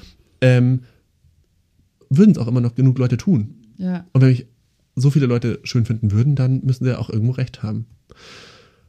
Aber das ist ja auch überhaupt nicht das Wichtige. Es ist nicht wichtig, ob, also quasi man ist auch, Schönheit ist was super Individuelles und man findet ja auch, auch was Leute geil finden oder was ist eine Sexbombe. Ich glaube halt nicht, wenn ich jetzt so von mir ausgehe, ich finde so viele verschiedene Typen attraktiv. Mhm. Und ich habe schon zum Beispiel mit so vielen Männern geschlafen, die nicht super trainiert waren, sondern die dick waren zum Beispiel. Mhm. Und ich hatte großartigen Sex mit denen. Und ja. es war total schön und total nah. Und die wussten genau, die wussten quasi, wie das mit mir ist. Und ich habe aber auch schon mit Bodybuildern geschlafen, wo ich mir dachte, so, kannst du aufhören, einen Pornofilm zu spielen und zu performen? Und was machst du da für ein Gesicht? Das ist nicht dein Gesichtsausdruck. Hör auf. Ich, hast du einen Schlaganfall oder was ist es denn? So, das ist, also es ist total böse, ne? Aber da, da, ich habe halt wirklich so gemerkt, so, der spielt mir gerade was vor und hat selber krasse Issues, so, dass er jetzt mir, dass er meint, so quasi, dass er das halt dann zurückgemeldet bekommt, dass er, du bist der Hengst. Oder die Stute, wie auch immer. Aber ich war so, was soll das? Hör auf. Das nicht war dann geil. nicht die Bestätigung auch. Und nicht das so, dass sie mir dachte, ah ja, okay, du suchst gerade Bestätigung, die ich überhaupt gar nicht suche. Ja, ja, das, das finde ich auch ganz schlimm, wenn man so seine äh, SexualpartnerInnen dabei ertappt, dass mhm. sie gerade Bestätigung suchen. Und das ist eben auch genau zum Beispiel das Problem mit heterosexuellen Männern, die sagen, ich bin so beziehungsgestört aber eben wollen, dass die Frau sie will. Ja. Und dass die Frau Boah. eben sie nicht mhm. nur ja. vögeln will, ja. sondern eine Beziehung mit ihnen will. Ja. So, das ist dann wichtig. Selbst wenn man sie nur vögeln will, soll die Frau aber trotzdem eine Beziehung wollen. Genau. Das ist so genau. abstrus. Voll. Und eben das merke ich daran, wenn ich dann halt so, so ja, kein Problem, ich will eh auch nicht mehr von dir, mhm. weil ich meine, mit einem gesunden Selbstwert wäre ich ja verrückt, wenn ich dann sage, nein, aber ich will eine Beziehung ja. von dir. Das würde ich allein aus dem Stolz heraus nicht sagen. Und es ist dann auch bei mir einfach, ab dem Moment, wo jemand sagt, so, ich möchte, ich bin gestört, dann sage ich, ja, passt, okay, ja. dein Ding. Ähm, genau, ist dein Ding. Ist dein Ding, hat überhaupt nichts mit mir zu tun. Und dann aber ähm, zu merken, dass das die wahnsinnig kränkt. Jupp. Dass ich das jetzt nicht möchte, das finde ich super skurril. Oder dass es dir einfach auch nichts ausmacht. So quasi, ja. was er, also quasi, boah, ich bin voll gestanden. Ja, gut. Und jetzt? Okay. Ich will dich nicht, ich will dich nicht reparieren. Genau, das habe ich aufgehört, hm. so Leute reparieren zu hm. wollen. Hm. Das, da bin ich ganz dankbar dafür eigentlich. Ja. Das muss, an dem Punkt muss man aber auch erstmal kommen, ne? Ja, und ich glaube, gerade Frauen kriegen das so eingeimpft yep. von ganz früh, dass sie, dass sie dafür verantwortlich sind, weil man sagt ja, oh, die Männer, die können nicht so mit ihren Gefühlen, denen muss man da irgendwie weiterhelfen, so. Mhm. Und das finde ich halt sehr, sehr witzig, was passiert, wenn, wenn man sich als Frau dem verweigert. So, nämlich genau das, irgendwie so beleidigte Männer. Ja, genau, also das ist dann beleidigt. Und dann bist du auf einmal so interessant, dass sie dir dann die ganze Zeit nachlaufen, so im Endeffekt. Und dann bist du auf einmal die interessanteste Person der Welt. Wenn wir vorher von Manipulationen gesprochen haben, also dieses Gefühl, boah, wenn ich dich jetzt manipulieren muss, wenn ich dich, um dich zu, um dich zu bekommen, mhm. da habe ich keinen Bock drauf. Ja, also dieses, genau das ist so, das würde so Dating-Ratgeber dann so greifen. Und ich denke mir auch so, ja, okay, es kann ja sein, wenn ich The Rules irgendwie folge, dass das dann klappt. Aber dann bin ich ja auch wieder an dem Punkt, dass ich mir denke, ja, okay, jetzt habe ich jemanden bekommen, weil ich den manipuliert habe. Und ja. das ist ja auch einfach nichts wert. Oder? Genau, und dann kann ich die Person ja auch einfach schwierig respektieren. Ja, voll, voll. Ich glaube, das ist wirklich, Respekt ist für mich so eigentlich das, ähm, das Aphrodisiakum so ein bisschen. Gerade bei Männern, weil ich mir denke, so, also, dass ich jemanden irgendwie geil finde, ist die eine Sache, aber dass ich ihn respektiere, da wird der attraktiv. Jupp, jupp, jupp, jupp. Auf jeden Fall. Möchtest du noch so über, über, über Schwulsein reden oder ist es eigentlich egal gerade? Mm, können wir gerne, weil ich finde, ähm, es wird immer so komisch über Schwulsein geredet. Ja, ja. Also ich, äh, meine wichtigste Frage ist, ähm, wer ist denn jetzt eigentlich der Mann und wer die Frau? Raus! Aber also ich bin die Prinzessin. Wa warum findest du es auch sehr komisch, dass diese Frage immer kommt? Immer also noch auch, gestellt wird, ja. Ja. Also finde ich wirklich massiv komisch, weil das einfach auch noch zeigt, in was für verkalkten Denkweisen man einfach noch steckt aber das zeigt für mich viel mehr, wie die Leute über heterosexuelle Beziehungen auch denken. Mhm. Nämlich, dass so quasi ja, es gibt diese klare Rollenverteilung. Der ist gefickt, die, der fickt und der wird gefickt. Genau. Und der starke Mann und die schwache Frau, die den Haushalt Das ist so, so verkalkt. Das ist so verkalkt. Und ähm, und die Leute halten einfach so tief drinnen, so tief drinnen an diesem Bild fest, dass es mich auch echt wirklich oft wahnsinnig macht. Weil du, ich habe echt schon so viele Frauen kennengelernt, wo ich mir dachte so, ja, voll forward thinking, geil.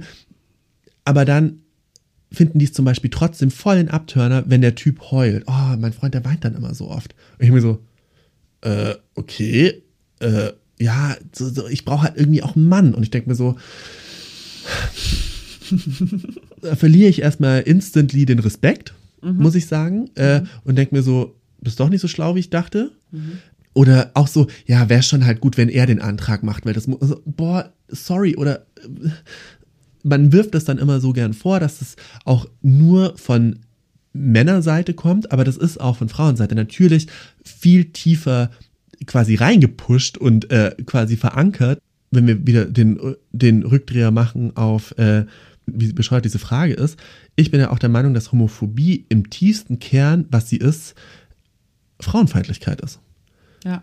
Weil ich glaube, dass es ist ja nicht der Analverkehr oder es ist ja nicht der Sex, der Leute fertig macht, wenn Männer ficken so. Mhm. Dass man halt sagt so, die, dass einer, ein Mann quasi eine Rolle einnimmt, die undenkbar ist in der heterosexuellen ähm, Scheinvorstellung. Mhm alleine, dass das Tabuthema, dass quasi es das heterosexuelle Männer gibt, die Analverkehr mögen oder anale Penetration, die nicht, nicht hetero sind, ähm, Frauen erzählen mir auch so, ja, das darf ich dann nicht so laut sagen, dass der das mag, so, aber der mag das halt voll. So, oh. ja, Überraschung, du, er hat eine fucking Prostata im Arsch, die das halt mag. Ja. So, die, das ist halt ein, ein Gerät, was zur Stimulation halt einfach auch da ist. Das, worüber man sich ja quasi auch aufregt, ist ja quasi, wenn ein Typ also wenn Mann in Anführungszeichen typisch weiblich ist. Mhm. So, wenn er sich äh, quasi, wenn der beschwingt geht oder so oder mit seinem Hintern wackelt oder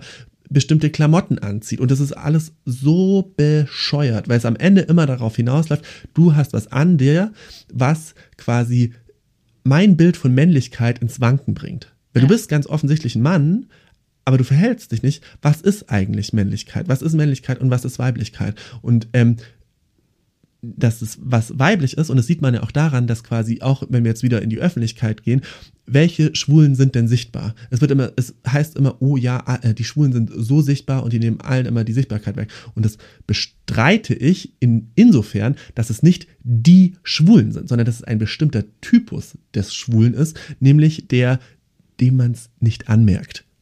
Qualitätsmerkmal. so, ah, der könnte, als dem wird man es gar nicht anmerken. Ne? So, toll, super, ganz klasse. So, und ähm, ich könnte niemals ernst genommen werden, wenn ich oder ich also es habe ich einfach schon gehört, dass es im professionellen äh, Rahmen über mich gesagt wurde, dem kann man ernste Themen nicht abkaufen. So und ähm, weil dem hört man das ja an so in der Art. Das ja an. Ähm, und es ist halt einfach so, wir haben ein super einseitiges Bild äh, in der Öffentlichkeit. Und ich finde es halt immer so absurd, dass quasi die Schwulen, die nicht dem heteronormativen Bild entsprechen, immer so ein bisschen so, ja, kann man so, wenn, wenn man mal irgendwie ein crazy Fotoshooting braucht oder wenn man dann jemand braucht, der dann im Fernsehen so ein bisschen drauf zeigt und sagt, ja, tolles Outfit oder schlechtes Outfit oder ein bisschen zickig ist und ein Drama macht, dann ist es voll klar, dann ist es gar kein Problem, dann können wir das machen. Das ändert sich auch, das ändert sich gerade auch ähm, zum Glück und das ändert sich auch massiv und das finde ich auch cool. Was ich mich irgendwie bei mir selber auch so ein bisschen frage, ähm, ist so dieses, welche, klingt jetzt so richtig dumm, pass auf, wenn man mhm. sich so überlegt, so, so, ja, welcher, welcher Sexualakt ist jetzt schwul? Zum Beispiel, ich bin ja auch nicht heterosexuell und ähm, das merke ich immer sehr an diesem, an diesem penetrativen Element meiner ja. Sexualität. Ja, also ich, ähm, ich mag es einfach total gerne, Leute zu penetrieren. Mhm. Und ich habe es, also war wirklich so eine, eine meiner ähm, nicht hetero Erweckungsmomente, wie ich einfach so einen guten Freund von mir gefistet habe. Da dachte ich mhm. so, wow. Und dann, dann habe ich da voll viel drüber nachgedacht. Warum war das für dich ein Erweckungsmoment, dass du nicht hetero bist? Oder hast du gedacht, also ist es ja eigentlich nicht, vielleicht nicht heteronormativ? Genau, genau, ja. Aber also, weil ich mir dachte, ich, ich kann das gar nicht so richtig erklären. Aber da habe ich mhm. verstanden, was, was, was gut ist daran, Leute zu penetrieren. Mhm. So. Macht das Sinn? Also verstehst du so, dass, ja. dass das so, und dann denke ich mir so, ja genau, das bin ich jetzt besser als irgendwie der Typ, der sagt so, ich, ich, ich lasse mich nicht in den Arsch ficken, weil ich bin nicht schwul. Mhm. So. Ja, bist besser. Ich bin schon auf jeden Fall besser. Nee, also bist auf jeden Fall besser. Ähm, worüber ich mir gerade so kurz Gedanken gemacht habe, ist so, mh, mm, ich finde ja auch, ich finde ja auch interessant, wie über Sexualität gesprochen wird, weil wir ja vorher schon gesprochen haben. Und ähm, so weibliche Sexualität, mhm. finde ich, wird schon in den Medien divers diskutiert. Ja. So, diverser zumindest. Und die, oder diverser. Ich finde das Interessante ist, und da denke ich mir auch manchmal so, boah, Jungs, ist halt auch echt irgendwie ein bisschen doof und tut mir leid vor. Also ich habe da manchmal so ein bisschen Mitleid, weil männliche Sexualität wird immer exakt genau gleich besprochen. Ja. Exakt genau gleich. Und jeder Mann muss auch alles mögen und jeder Mann muss das mögen. So habe hab ich einmal irgendwo davon gehört, dass es Männer gibt, die zum Beispiel keine vaginale Penetration machen wollen. Das muss es doch irgendwie geben. Ja, also Heterosexuelle. Oder denen das nicht so gut gefällt, vielleicht. Die haben dann Erektionsprobleme. Zum Beispiel. Vielleicht. Ja, oder das halt einfach so, das, oder die halt quasi durch andere Sachen quasi irgendwie erregt werden äh, am, am Akt. Ähm, und dann wird immer dann quasi, dann wird über Fetische gesprochen. Die haben Männer haben so kranke Fetische, was und keine Ahnung. Und dann, äh, und äh, was, die mögen Füße und äh, was, das mögen die und bla und keine Ahnung. Ähm, und das wird dann auch immer so super weird besprochen. Also dann denke ich mir so, ich würde ja als heterosexueller Mann niemals sagen, öffentlich sagen, ja, ich stehe zum Beispiel da und da drauf. Ja. Ich finde voll super, wenn äh, mich eine Frau fistet. Ja, genau. So könntest du niemals sagen, weil da wird, also ganz ehrlich, wenn du Bock auf Schlagzeilen hättest als Prominenter mhm. und du das sagen würdest, let's go. Mhm. In der, hier, Kusavash hat vor einer Weile gesagt, man kann ihn keine Wertung. Ähm, Kusawasch hat letztens irgendwie gesagt, so ja, ein, ein, Frauenfuß in Größe XY ist schon was Tolles. Ey, das ist der Running Gag mhm. in der in der in der Hip Hop Community. Mhm. Oder in der Deutsch-Rap-Community. Und am Anfang war ich auch so, ha, ha, ha, und dann habe ich mir gedacht, Moment mal, wofür verarsche ich gerade diesen Mann? Mhm. Dafür, dass er homophobe Lines äh, irgendwie äh, im Jahr 2018 noch witzig fand oder gemacht hat, oder oder lache ich gerade über den, weil der eine Sexualpraktik oder einen Teil von Sexualität gut findet, ähm, der nicht, ähm, das wird sowieso quasi in jedem Porno so verkauft. Und das finde ich halt so absurd, ne? Also er wird quasi dafür wird er wird wird er von allen Leuten ausgelacht und da denke ich mir so, boah, männliche Sexualität ist halt schon auch echt irgendwie stressig, ja. Fragile. Ja, und auch so du musst immer performen, du musst immer performen und das finde ich halt eigentlich irgendwie dann geil schwul zu sein, weil ganz ehrlich, ich, ich, ich werde ja sowieso, ich bin ja sowieso äh, quasi mit einem Fuß im Fegefeuer. Ja. Oder mit beiden. Ja. Ähm, ich kann machen, was ich will. Ja. Und ich kann auch drüber reden. Also ich, das, das war eins der ersten Sachen, die ich auf irgendwie auf, das hat mich zwar erstmal schockiert auf ähm, schwulen Dating-Plattformen, wo ich mir dachte so, boah, crazy, mhm. ähm, was da alles irgendwie draufsteht und was da drin ist und äh, was es da für weirde Sachen gibt. Aber ich habe so gemerkt, so, das ist aber auch weniger schlimm, drüber zu reden, was ich mag. Mhm. Und es zu erkunden vielleicht. Mhm. Mhm. Mhm. Mhm.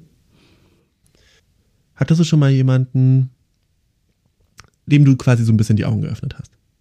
Mhm. Ja, also ich, ähm, ich merke doch, dass das nicht das ist, was du gerade wirklich machen willst. So, ja. Mhm.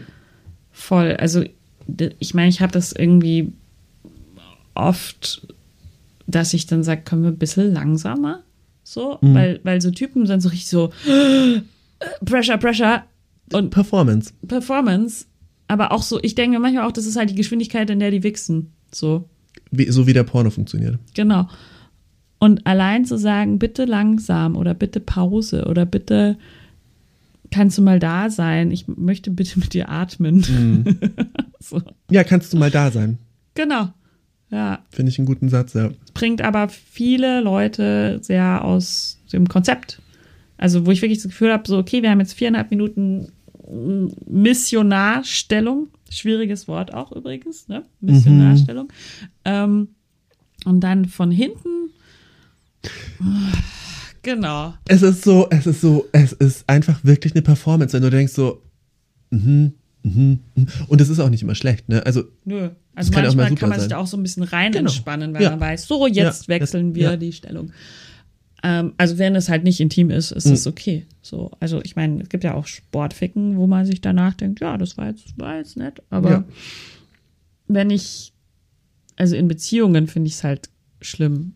So, wenn ich der Person gerne nah sein möchte und sie kann das irgendwie nicht so richtig. Ich habe auch so, ich habe nochmal so überlegt, wo war ich zuletzt intim, wenn ich mit mhm. jemandem intim war.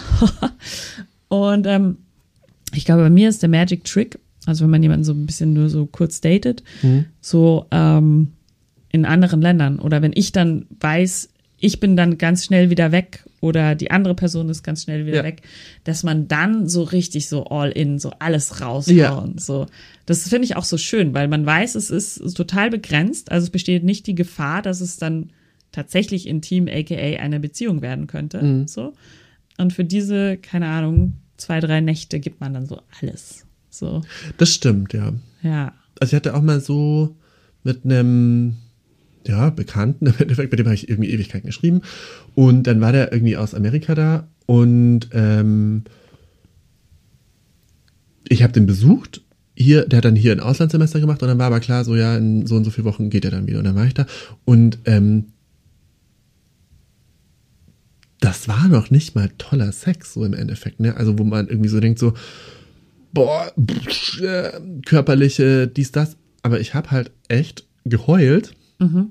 Und ich habe zu dem gesagt, so, ich finde, also ich verstehe das gerade nicht, warum ich, und das also nicht vor, und ich heule selten vor positiven Gefühlen, aber das war so, habe ich zu dem, also ich habe geheult, weil ich zu ihm gesagt habe, ich möchte einfach, dass du glücklich bist. Es mhm. war mir total, so in diesem Moment war mir das so super wichtig. So, ich möchte einfach, dass du glücklich wirst. Ich habe also richtig angefangen zu sagen, so, das ist so schön. Und, äh. und ähm, das war super intim. Mhm. In dem Moment. Weil jetzt, wenn ich so daran zurückdenke, ist so, nee, es war eigentlich schon super intim, aber jetzt so im, in, im Nachhinein denke ich mir so ein bisschen so, so die da hatte ich auch so ein Bild von der Person, das ich irgendwie aufgebaut habe, bla bla bla, der von mir. Na, vielleicht, vielleicht ist das jetzt auch wiederum mein Mechanismus, den ich äh, quasi mir selber, dass ich mir das selber nicht zu nah ranlassen will, retrospektiv und das so ein bisschen von mir wegpushen. Das kann natürlich auch sein. Vielleicht fand ich es einfach, es war einfach wahrscheinlich einfach super intim und schön. In dem Moment. Ja. Und ist es dadurch, dass du das jetzt erzählst, ist es dadurch schon weniger intim? Nö. Nö, das ist ja, also finde ich überhaupt nicht. Ich finde nicht, dass Teilen von Intimität Intimität kleiner macht. Es ist nicht, ich finde es nicht weniger intim, dadurch, dass nur, du und ich das jetzt hören oder ob alle, die das hören, hören. Mhm. Ich finde, intim ist der Moment und ähm, quasi wie ich diesen Moment empfinde. Und was ich in diesem Moment empfunden habe, ähm, jetzt widerspreche ich mir natürlich ein bisschen, merke ich selber, aber was ich in diesem Moment empfunden habe, war ja da. So, Ja. und das hat sich intim angefühlt. Also intim ist ja, das ist das, was ich auch irgendwie meinte. So, das ist ja oft so ein Gefühl, so ein Zeitpunkt, oder das kann auch von mir aus gestretched sein, aber das ist ein Gefühl. Und wenn das in dem Moment da ist, dann geht es auch nicht weg, auch wenn ich danach 120 Leuten davon erzähle. Mhm. Finde ich. Also für mich auf jeden Fall. Findest du? Mhm. Also findest du, dass Intimität eventuell kleiner wird, wenn du sie teilst? Ich glaube schon, ich bin, also ich kann Sachen vor mir selber so zerreden. So. Mhm. Und dann, Kann ich auch sehr gut. ja, Ja. Wie man gerade übrigens gemerkt hat, live.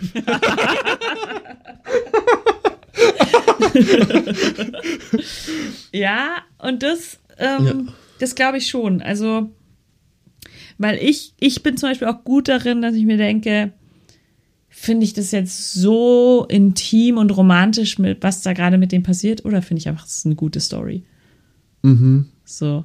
Ja, ist halt auch so ein bisschen Journalisten-Brain, das da noch so dabei ist. Ne? Fürchterlich. Ja. Fürchterlich. Mm, Aber hat, wenn du jetzt von einem intimen Moment, den du hattest, Mhm. wenn du an den zurückdenkst, eventuell hast du den ja schon mal geteilt. Hm. Als ich zum Beispiel beim Sexualtherapeuten war, Ja. für ein Gespräch, den interviewt habe, hatte ich ein Gefühl von Intimität. Mhm. Und das würde ich jetzt auch nachhin, im Nachhinein nicht verändern, weil das hat, weil ich das Gefühl hatte, da, da, da, da das, das hat in mir was bewegt und getroffen, was, und ich hatte auch das Gefühl, da, da, dass da irgendwie eine Connection, wie auch immer da war, so, ob das jetzt, das ist natürlich dann ein guter Therapeut wahrscheinlich auch, so quasi Ja, ja. rangeht, ähm, obwohl wir, obwohl wir auf einer super krassen Metaebene gesprochen haben, ähm, würde ich trotzdem sagen, auch wenn es vom Auftrag her per se schon ein Auftrag war, dass dieser Moment intim war. Und er ist auch nach wie vor intim. Ja, ich glaube, ich, ich bin auch, ich nutze das auch immer gut, dieses, ähm, um es nicht so an mich ranzulassen, dass ich sage, das ist ein Job.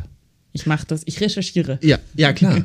Ja, klar. Das kann man dann natürlich dann super von sich quasi wegschieben. Ja. Und sagen, ja, nee, das, also, ja, war Recherche, ja, genau.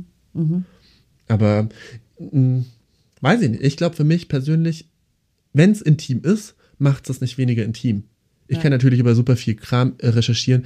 Ich recherchiere super gerne zum Beispiel über Kram, der mich überhaupt nicht berührt.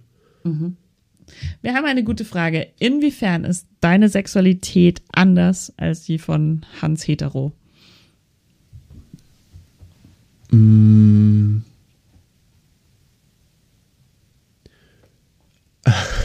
Also Hans Hetero fragt mich gerne mal, Mensch, bei euch Schwulen, da bin ich schon neidisch drauf, ist so einfach, funktioniert so gut, bla bla bla. Also, jo, ähm, ich weiß auch nicht so genau, ob ich jetzt, also ich glaube halt, dass ich den Triebabbau einfach besser rechtfertigen kann, aber ich habe ansonsten auch Probleme. Ich habe auch, weil wir jetzt gerade viel über Erektionsprobleme gesprochen haben, ich habe seit einem Jahr tatsächlich auch Erektionsprobleme. Wirklich? Ja. Ähm, also, und der fängt an, wenn ich mir einen Gummi drüber ziehe, merke ich so, ja, blöd. Und ich hasse dieses Argument. Ja. Wenn Leute gesagt haben, oh, ich will kein Gummi verwenden, weil, und dann so, ich, oder ja, ich kann nur ohne Gummi, weil, und jetzt denke ich mir so, Bullshit. Äh, als das erste Mal passiert ist, dachte ich mir, what the fuck? Mhm. Was passiert denn jetzt? Mhm. Und es ist halt dann immer öfter mal, öfter mal passiert. So ab und zu passiert das halt. Ja. Ähm, ich habe also sehr ähnliche Probleme wie Hans Hetero. Mhm. Oder so.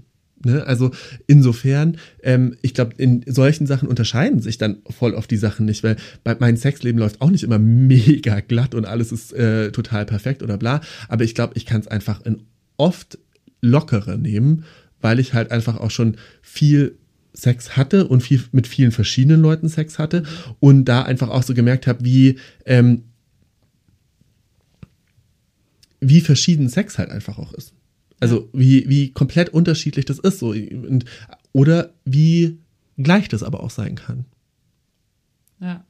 Ähm, oh Gott, das hört sich jetzt super philosophisch an, aber ähm, ja, ich glaube, ich glaube, ich kann es einfach so ein bisschen gelassener sehen. Ähm, wenn ich jetzt darüber rede, natürlich habe ich auch meine Momente, wo ich da sitze und mir denke so, oh Gott, oh Gott, oh Gott, aber ich glaube, ähm, dass ich mir nicht so einen Druck mache, ähm, eine bestimmte, eine, eine, bestimmte Performance hinlegen zu müssen, wie Hans ja. Hetero.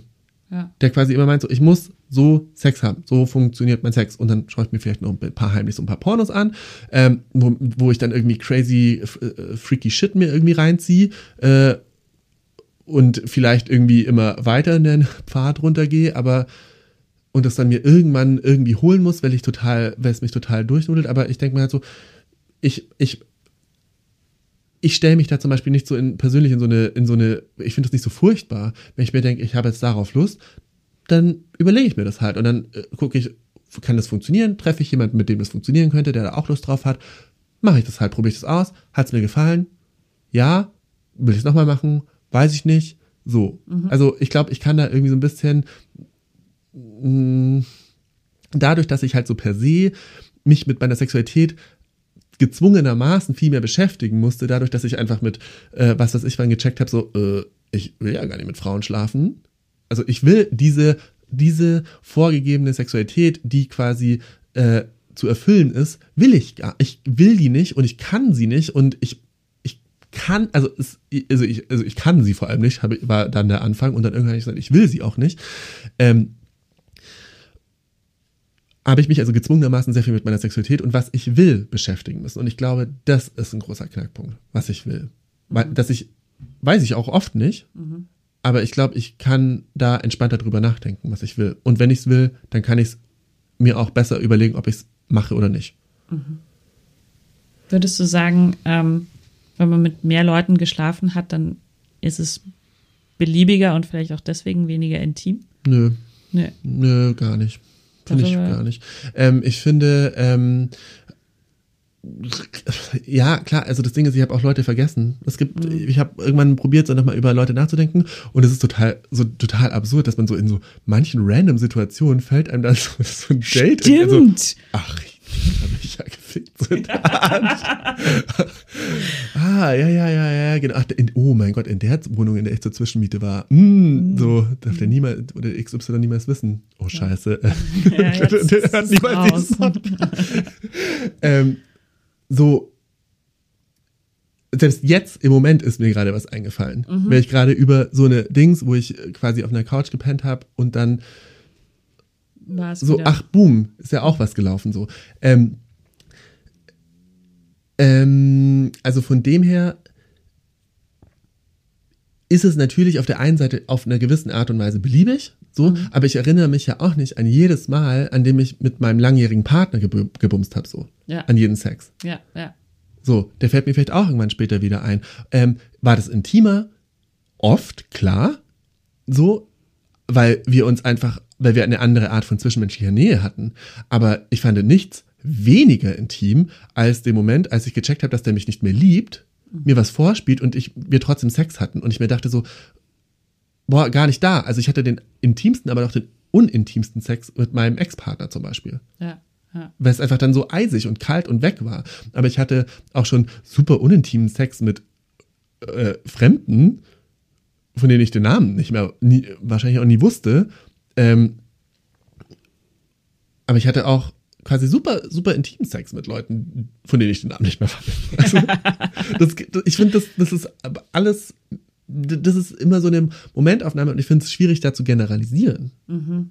Ich denke mir auch gerade, ich finde es schwierig, ähm, so Parameter festzumachen, okay, wenn ich das, wenn das und das und das ist, dann ist es intimer Sex.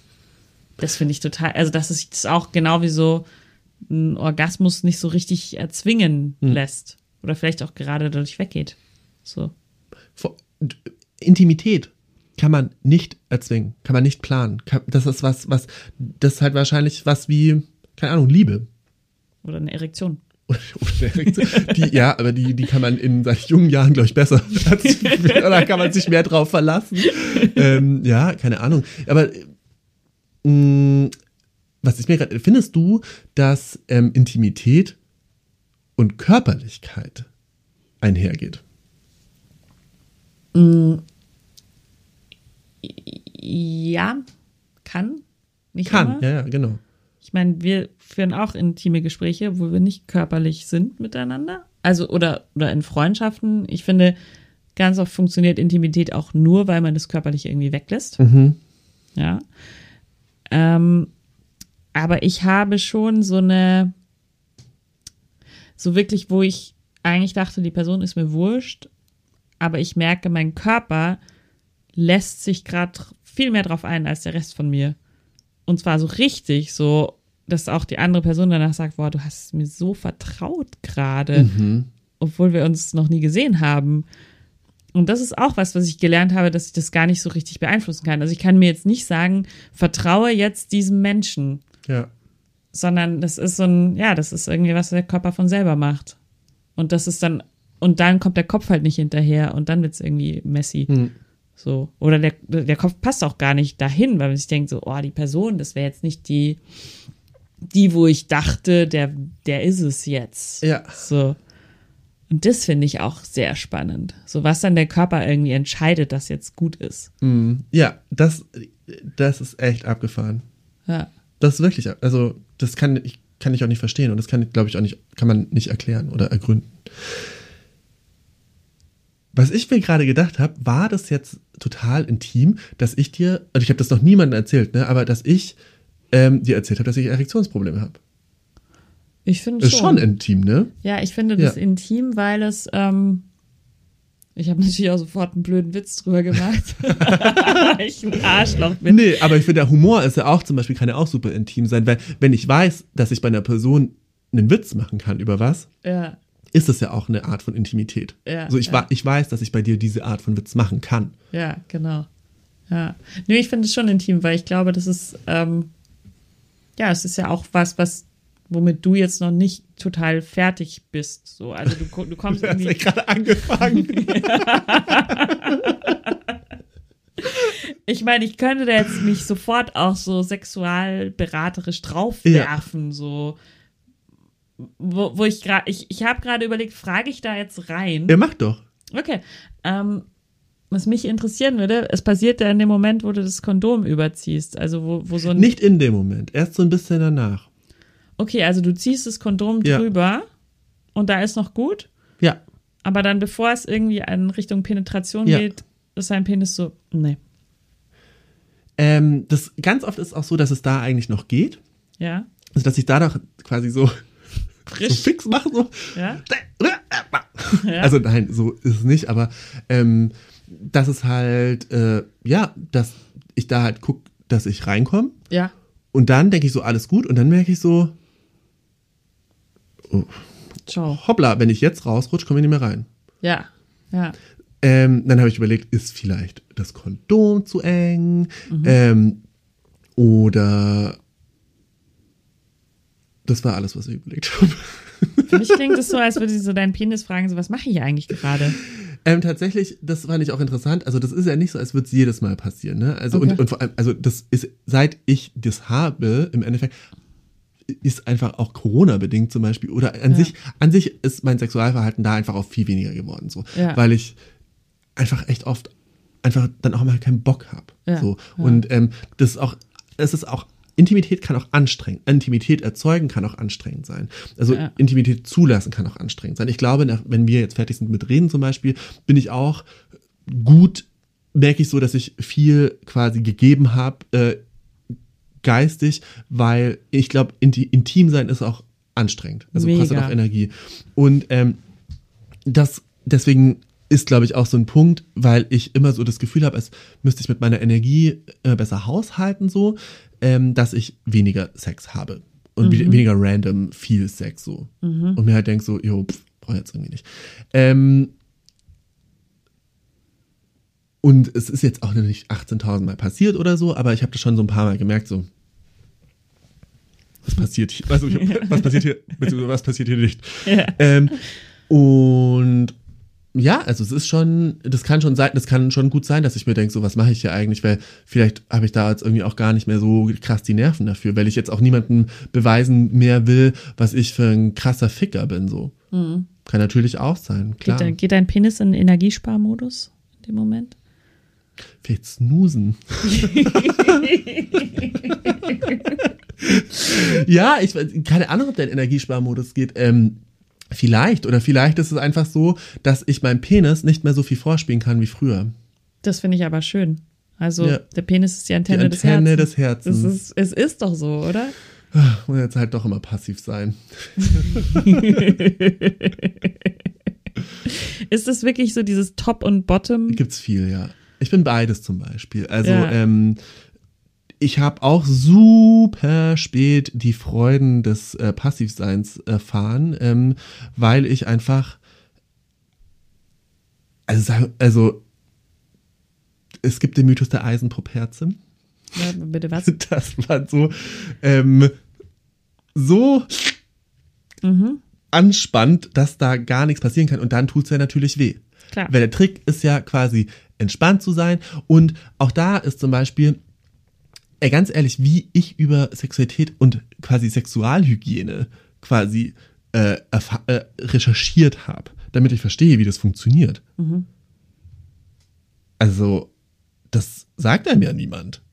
Sowieso Analduschen gehen und sowas. Zum Beispiel, genau. Ja. Also, oder auch, ähm, ja, ist vielleicht jetzt nicht ganz so dumm, ähm, dass da ein Dildo vielleicht vorher zu verwenden, dass du einfach entspannter wirst oder das mal zu probieren oder ähm, oder dass du nicht die ganze Zeit quasi äh, nach reinziehst, sondern vielleicht einfach locker lässt oder sogar ein bisschen Druck gibst, so dass es sich mhm. entspannt der äh, der Schließmuskel. Das erklärt einem ja niemand, Mann. Und das ist das, was ich vorher meinte mit wir reden so viel über Sex, aber wir reden so wenig über Sex, weil mhm. ähm, so das ist ja wirklich so basic. Ja. Und es, ich kam mir so oft vor, dass ich mir dachte so, oh, da muss ich mir jetzt irgendwie was, da muss ich jetzt irgendwie quasi dieses mystische äh, Ritual machen, von dem ich nicht verstehe, wie es geht, habe mir irgendwie 18 Liter Wasser da reingepumpt und äh, dachte mir dann, was passiert denn hier? Bis ich irgendwann verstanden habe, äh, falsche Technik. Ja. ja. Und dafür musste ich echt auch einfach ein paar Jährchen alt werden. So. Und dann dachte ich mir, boah, wie nervig ist das? Wie mhm. nervig, dass man das dann quasi, dass man nicht so eine richtige Aufklärung hat, hey, pass auf, so funktioniert Analverkehr gut, so funktioniert quasi, ähm, so, das könntest du dafür tun, wenn es dir taugt, wenn es dir nicht taugt, mach's nicht. Äh, wenn du bestimmte andere Praktiken magst, hey, überleg es dir doch mal so oder keine Ahnung. Also, das ist halt so, was auch zum Beispiel halt im Sexualkundeunterricht bei mir niemals stattgefunden, niemals, niemals, niemals stattgefunden hat.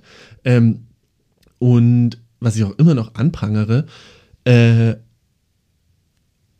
aber es irgendwie auch komisch wäre, wenn mein ekliger Lehrer da das erklärt hätte, wahrscheinlich. Aber einfach so, äh, keine Ahnung, ich weiß auch gar nicht, was ich da verlangen würde, aber ähm, wir sind jetzt irgendwie gekommen von Top und Bottom, ne? Mhm. Und passiv sein und aktiv sein. Ja, es hat bei mir halt echt lange gedauert, bis ich da an den Punkt gekommen bin, dass ich mir sagen konnte, so, ähm, oder bis ich so entspannt war, dass ich das wirklich so mit mir probiert habe. Weil ich halt davor dachte so, aua, das tut weh, ich habe mich irgendwie einmal ficken lassen. Ähm, und ich dachte so, drei Tage lang, ja, leckt mich am Eimer. Also das war nicht schön, so, weil ich dann lange was davon hatte, aber einfach auch, weil der Typ halt auch so nicht das Einfühlungsvermögen hatte und dann dachte ich ja ganz lange so, boah, das ist irgendwie nichts. Und irgendwann habe ich dann schon so gemerkt, so, ah ja, macht irgendwie doch Spaß. Mhm. Und ähm, da gab es dann irgendwann auch so einen Moment, wo ich gecheckt habe, wie das funktioniert. Und dann dachte ich mir so, boah, Alter, ich habe mich um 50 Prozent meiner sexuellen Möglichkeiten beschnitten. Ja. Und ähm, warum zur fucking Hölle habe ich das gemacht? Brief an mein früheres Ich. So. Weil ich halt irgendwie aus irgendwelchen Gründen Angst davor hatte, worüber halt aber auch im Endeffekt halt dann aber niemand redet. Ja weil immer nur diese Performance irgendwie im Vordergrund steht und das ist, und damit meine ich über, und da meine ich jetzt überhaupt nicht nur ähm, Heteros, das geht in der schwulen Szene einfach auch echt so, du bist halt quasi, äh, du gehst hin und alles, es ist halt schon echt hypersexualisiert in dem Club zum Beispiel, also und ähm, was dir auch von Nachrichten geschrieben ist, du wirst halt teilweise echt nur auf deinen Schwanz quasi reduziert. Mhm. Auf jeden Fall, to cut a long story short, macht beides Spaß. Ja. Aber ich finde, ähm, das gibt durchaus viele Leute, die nur das eine oder nur das andere wollen. Ja. Und das ist auch okay. Ich finde das auch, ich finde das auch okay, wenn das einfach kommuniziert wird. Ich finde es immer so ein bisschen weird. Ähm, und das ist ja auch, es gibt, also, was ich an der Gay-Szene auch mag, ähm, ist, dass da ein super guter Humor über sich selber einfach auch stattfindet. Mhm und so und viel nicht so richtig, richtig ernst genommen wird und man viel über sich selber auch lachen kann. Und, mhm. ähm, oder viel über auch über die Szene lacht. Das nimmt zwar dann irgendwann manchmal toxische Anma Ausmaße an, aber ich finde schon auch, auch ziemlich witzig. Abschlussfrage. Ja.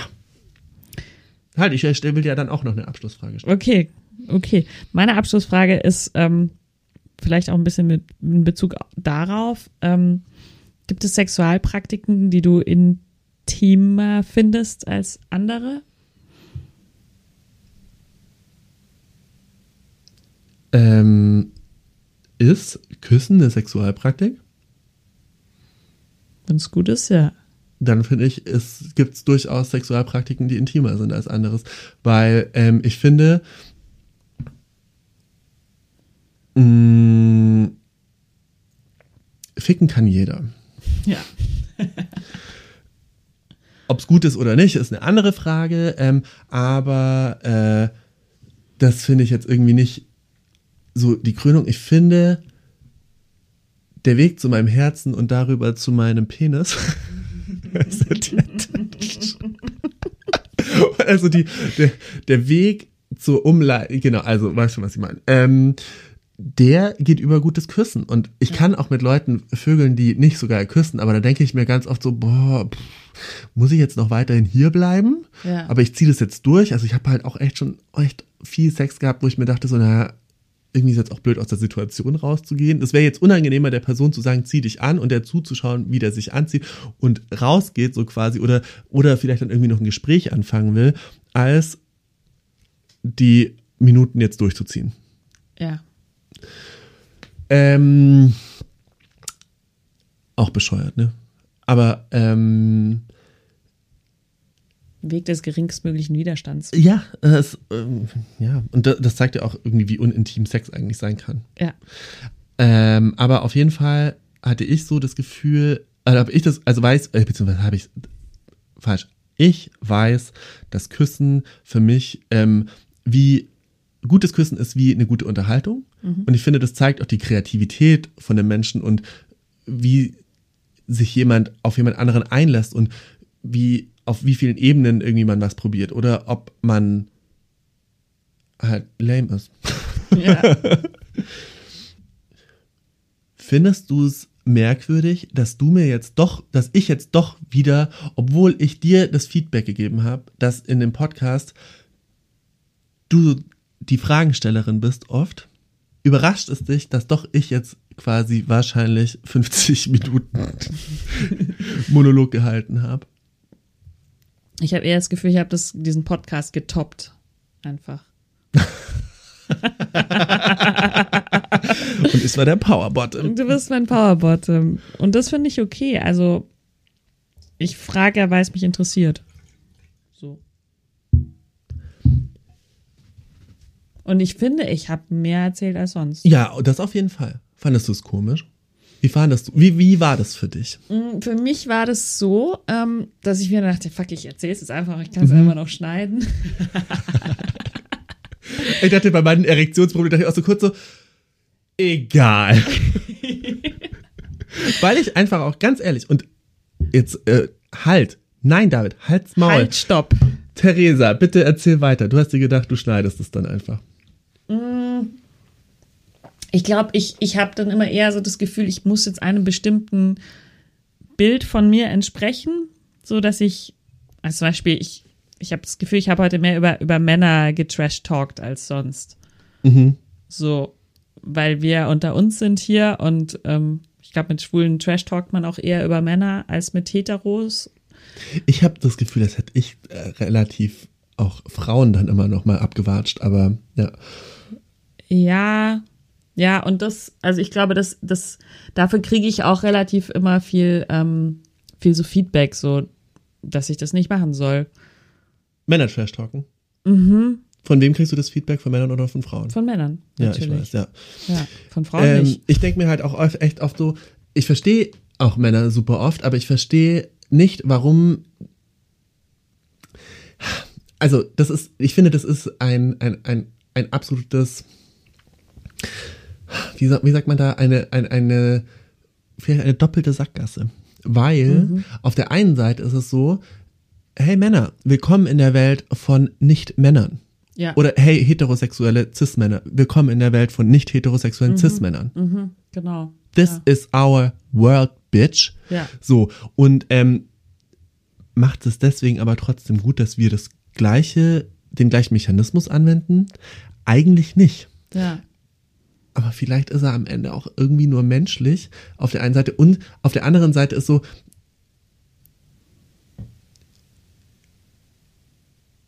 ich weiß es nicht, vielleicht muss man einfach, müssen einfach Männer auch ein bisschen lernen, auch einfach mal Sachen auszuhalten. Weil austeilen können sie auch immer sehr gut. Ja, und ich frage mich dann aber wirklich immer gleichzeitig, wäre ich jetzt ein Typ und würde so über Frauen herziehen, wäre das dann so ein cooler, voker Sex-Podcast, ne?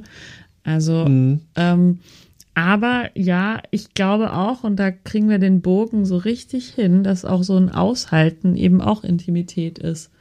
Und ich, weißt du, ich, ich mag mich ja auch selber in dem Moment nicht, wo ich sage, ja, die Männer, die wollen immer äh, ficken und dann doch Beziehung, so, also, ähm, also ich, das, damit stelle ich mich ja auch nicht irgendwie toller und schlauer dar, als ich bin, glaube ich, so, also, und das ist aber vielleicht auch in Ordnung, Ist ja, ist ja auch wieder eine Momentaufnahme, ne?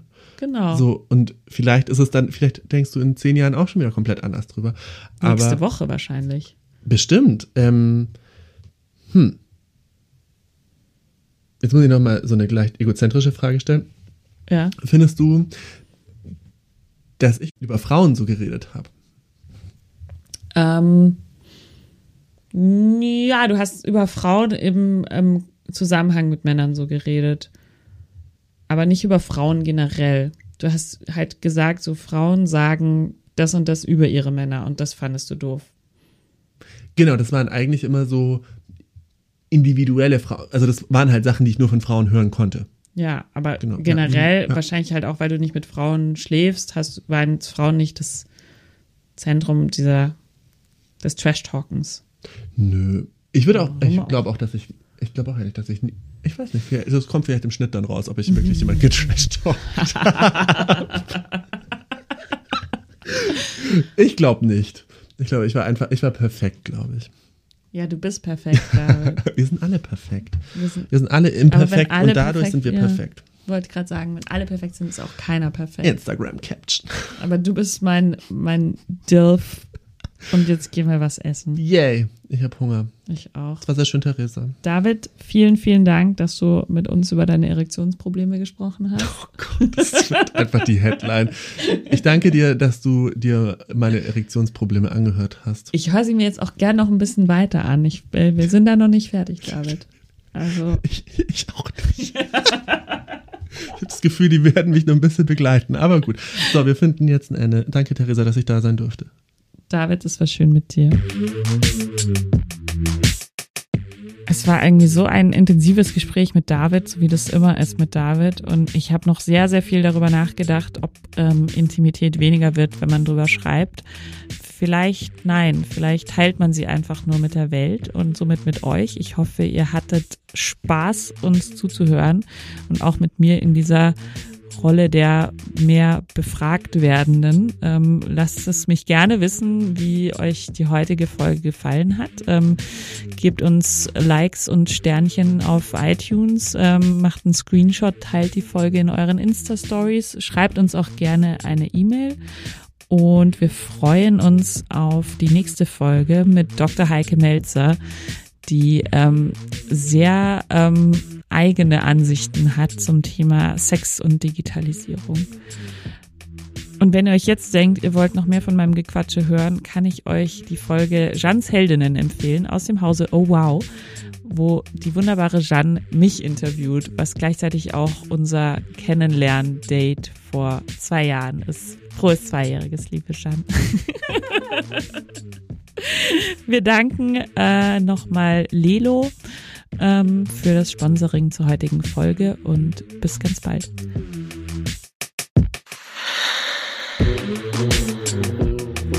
Wer ist eigentlich dieser Sex?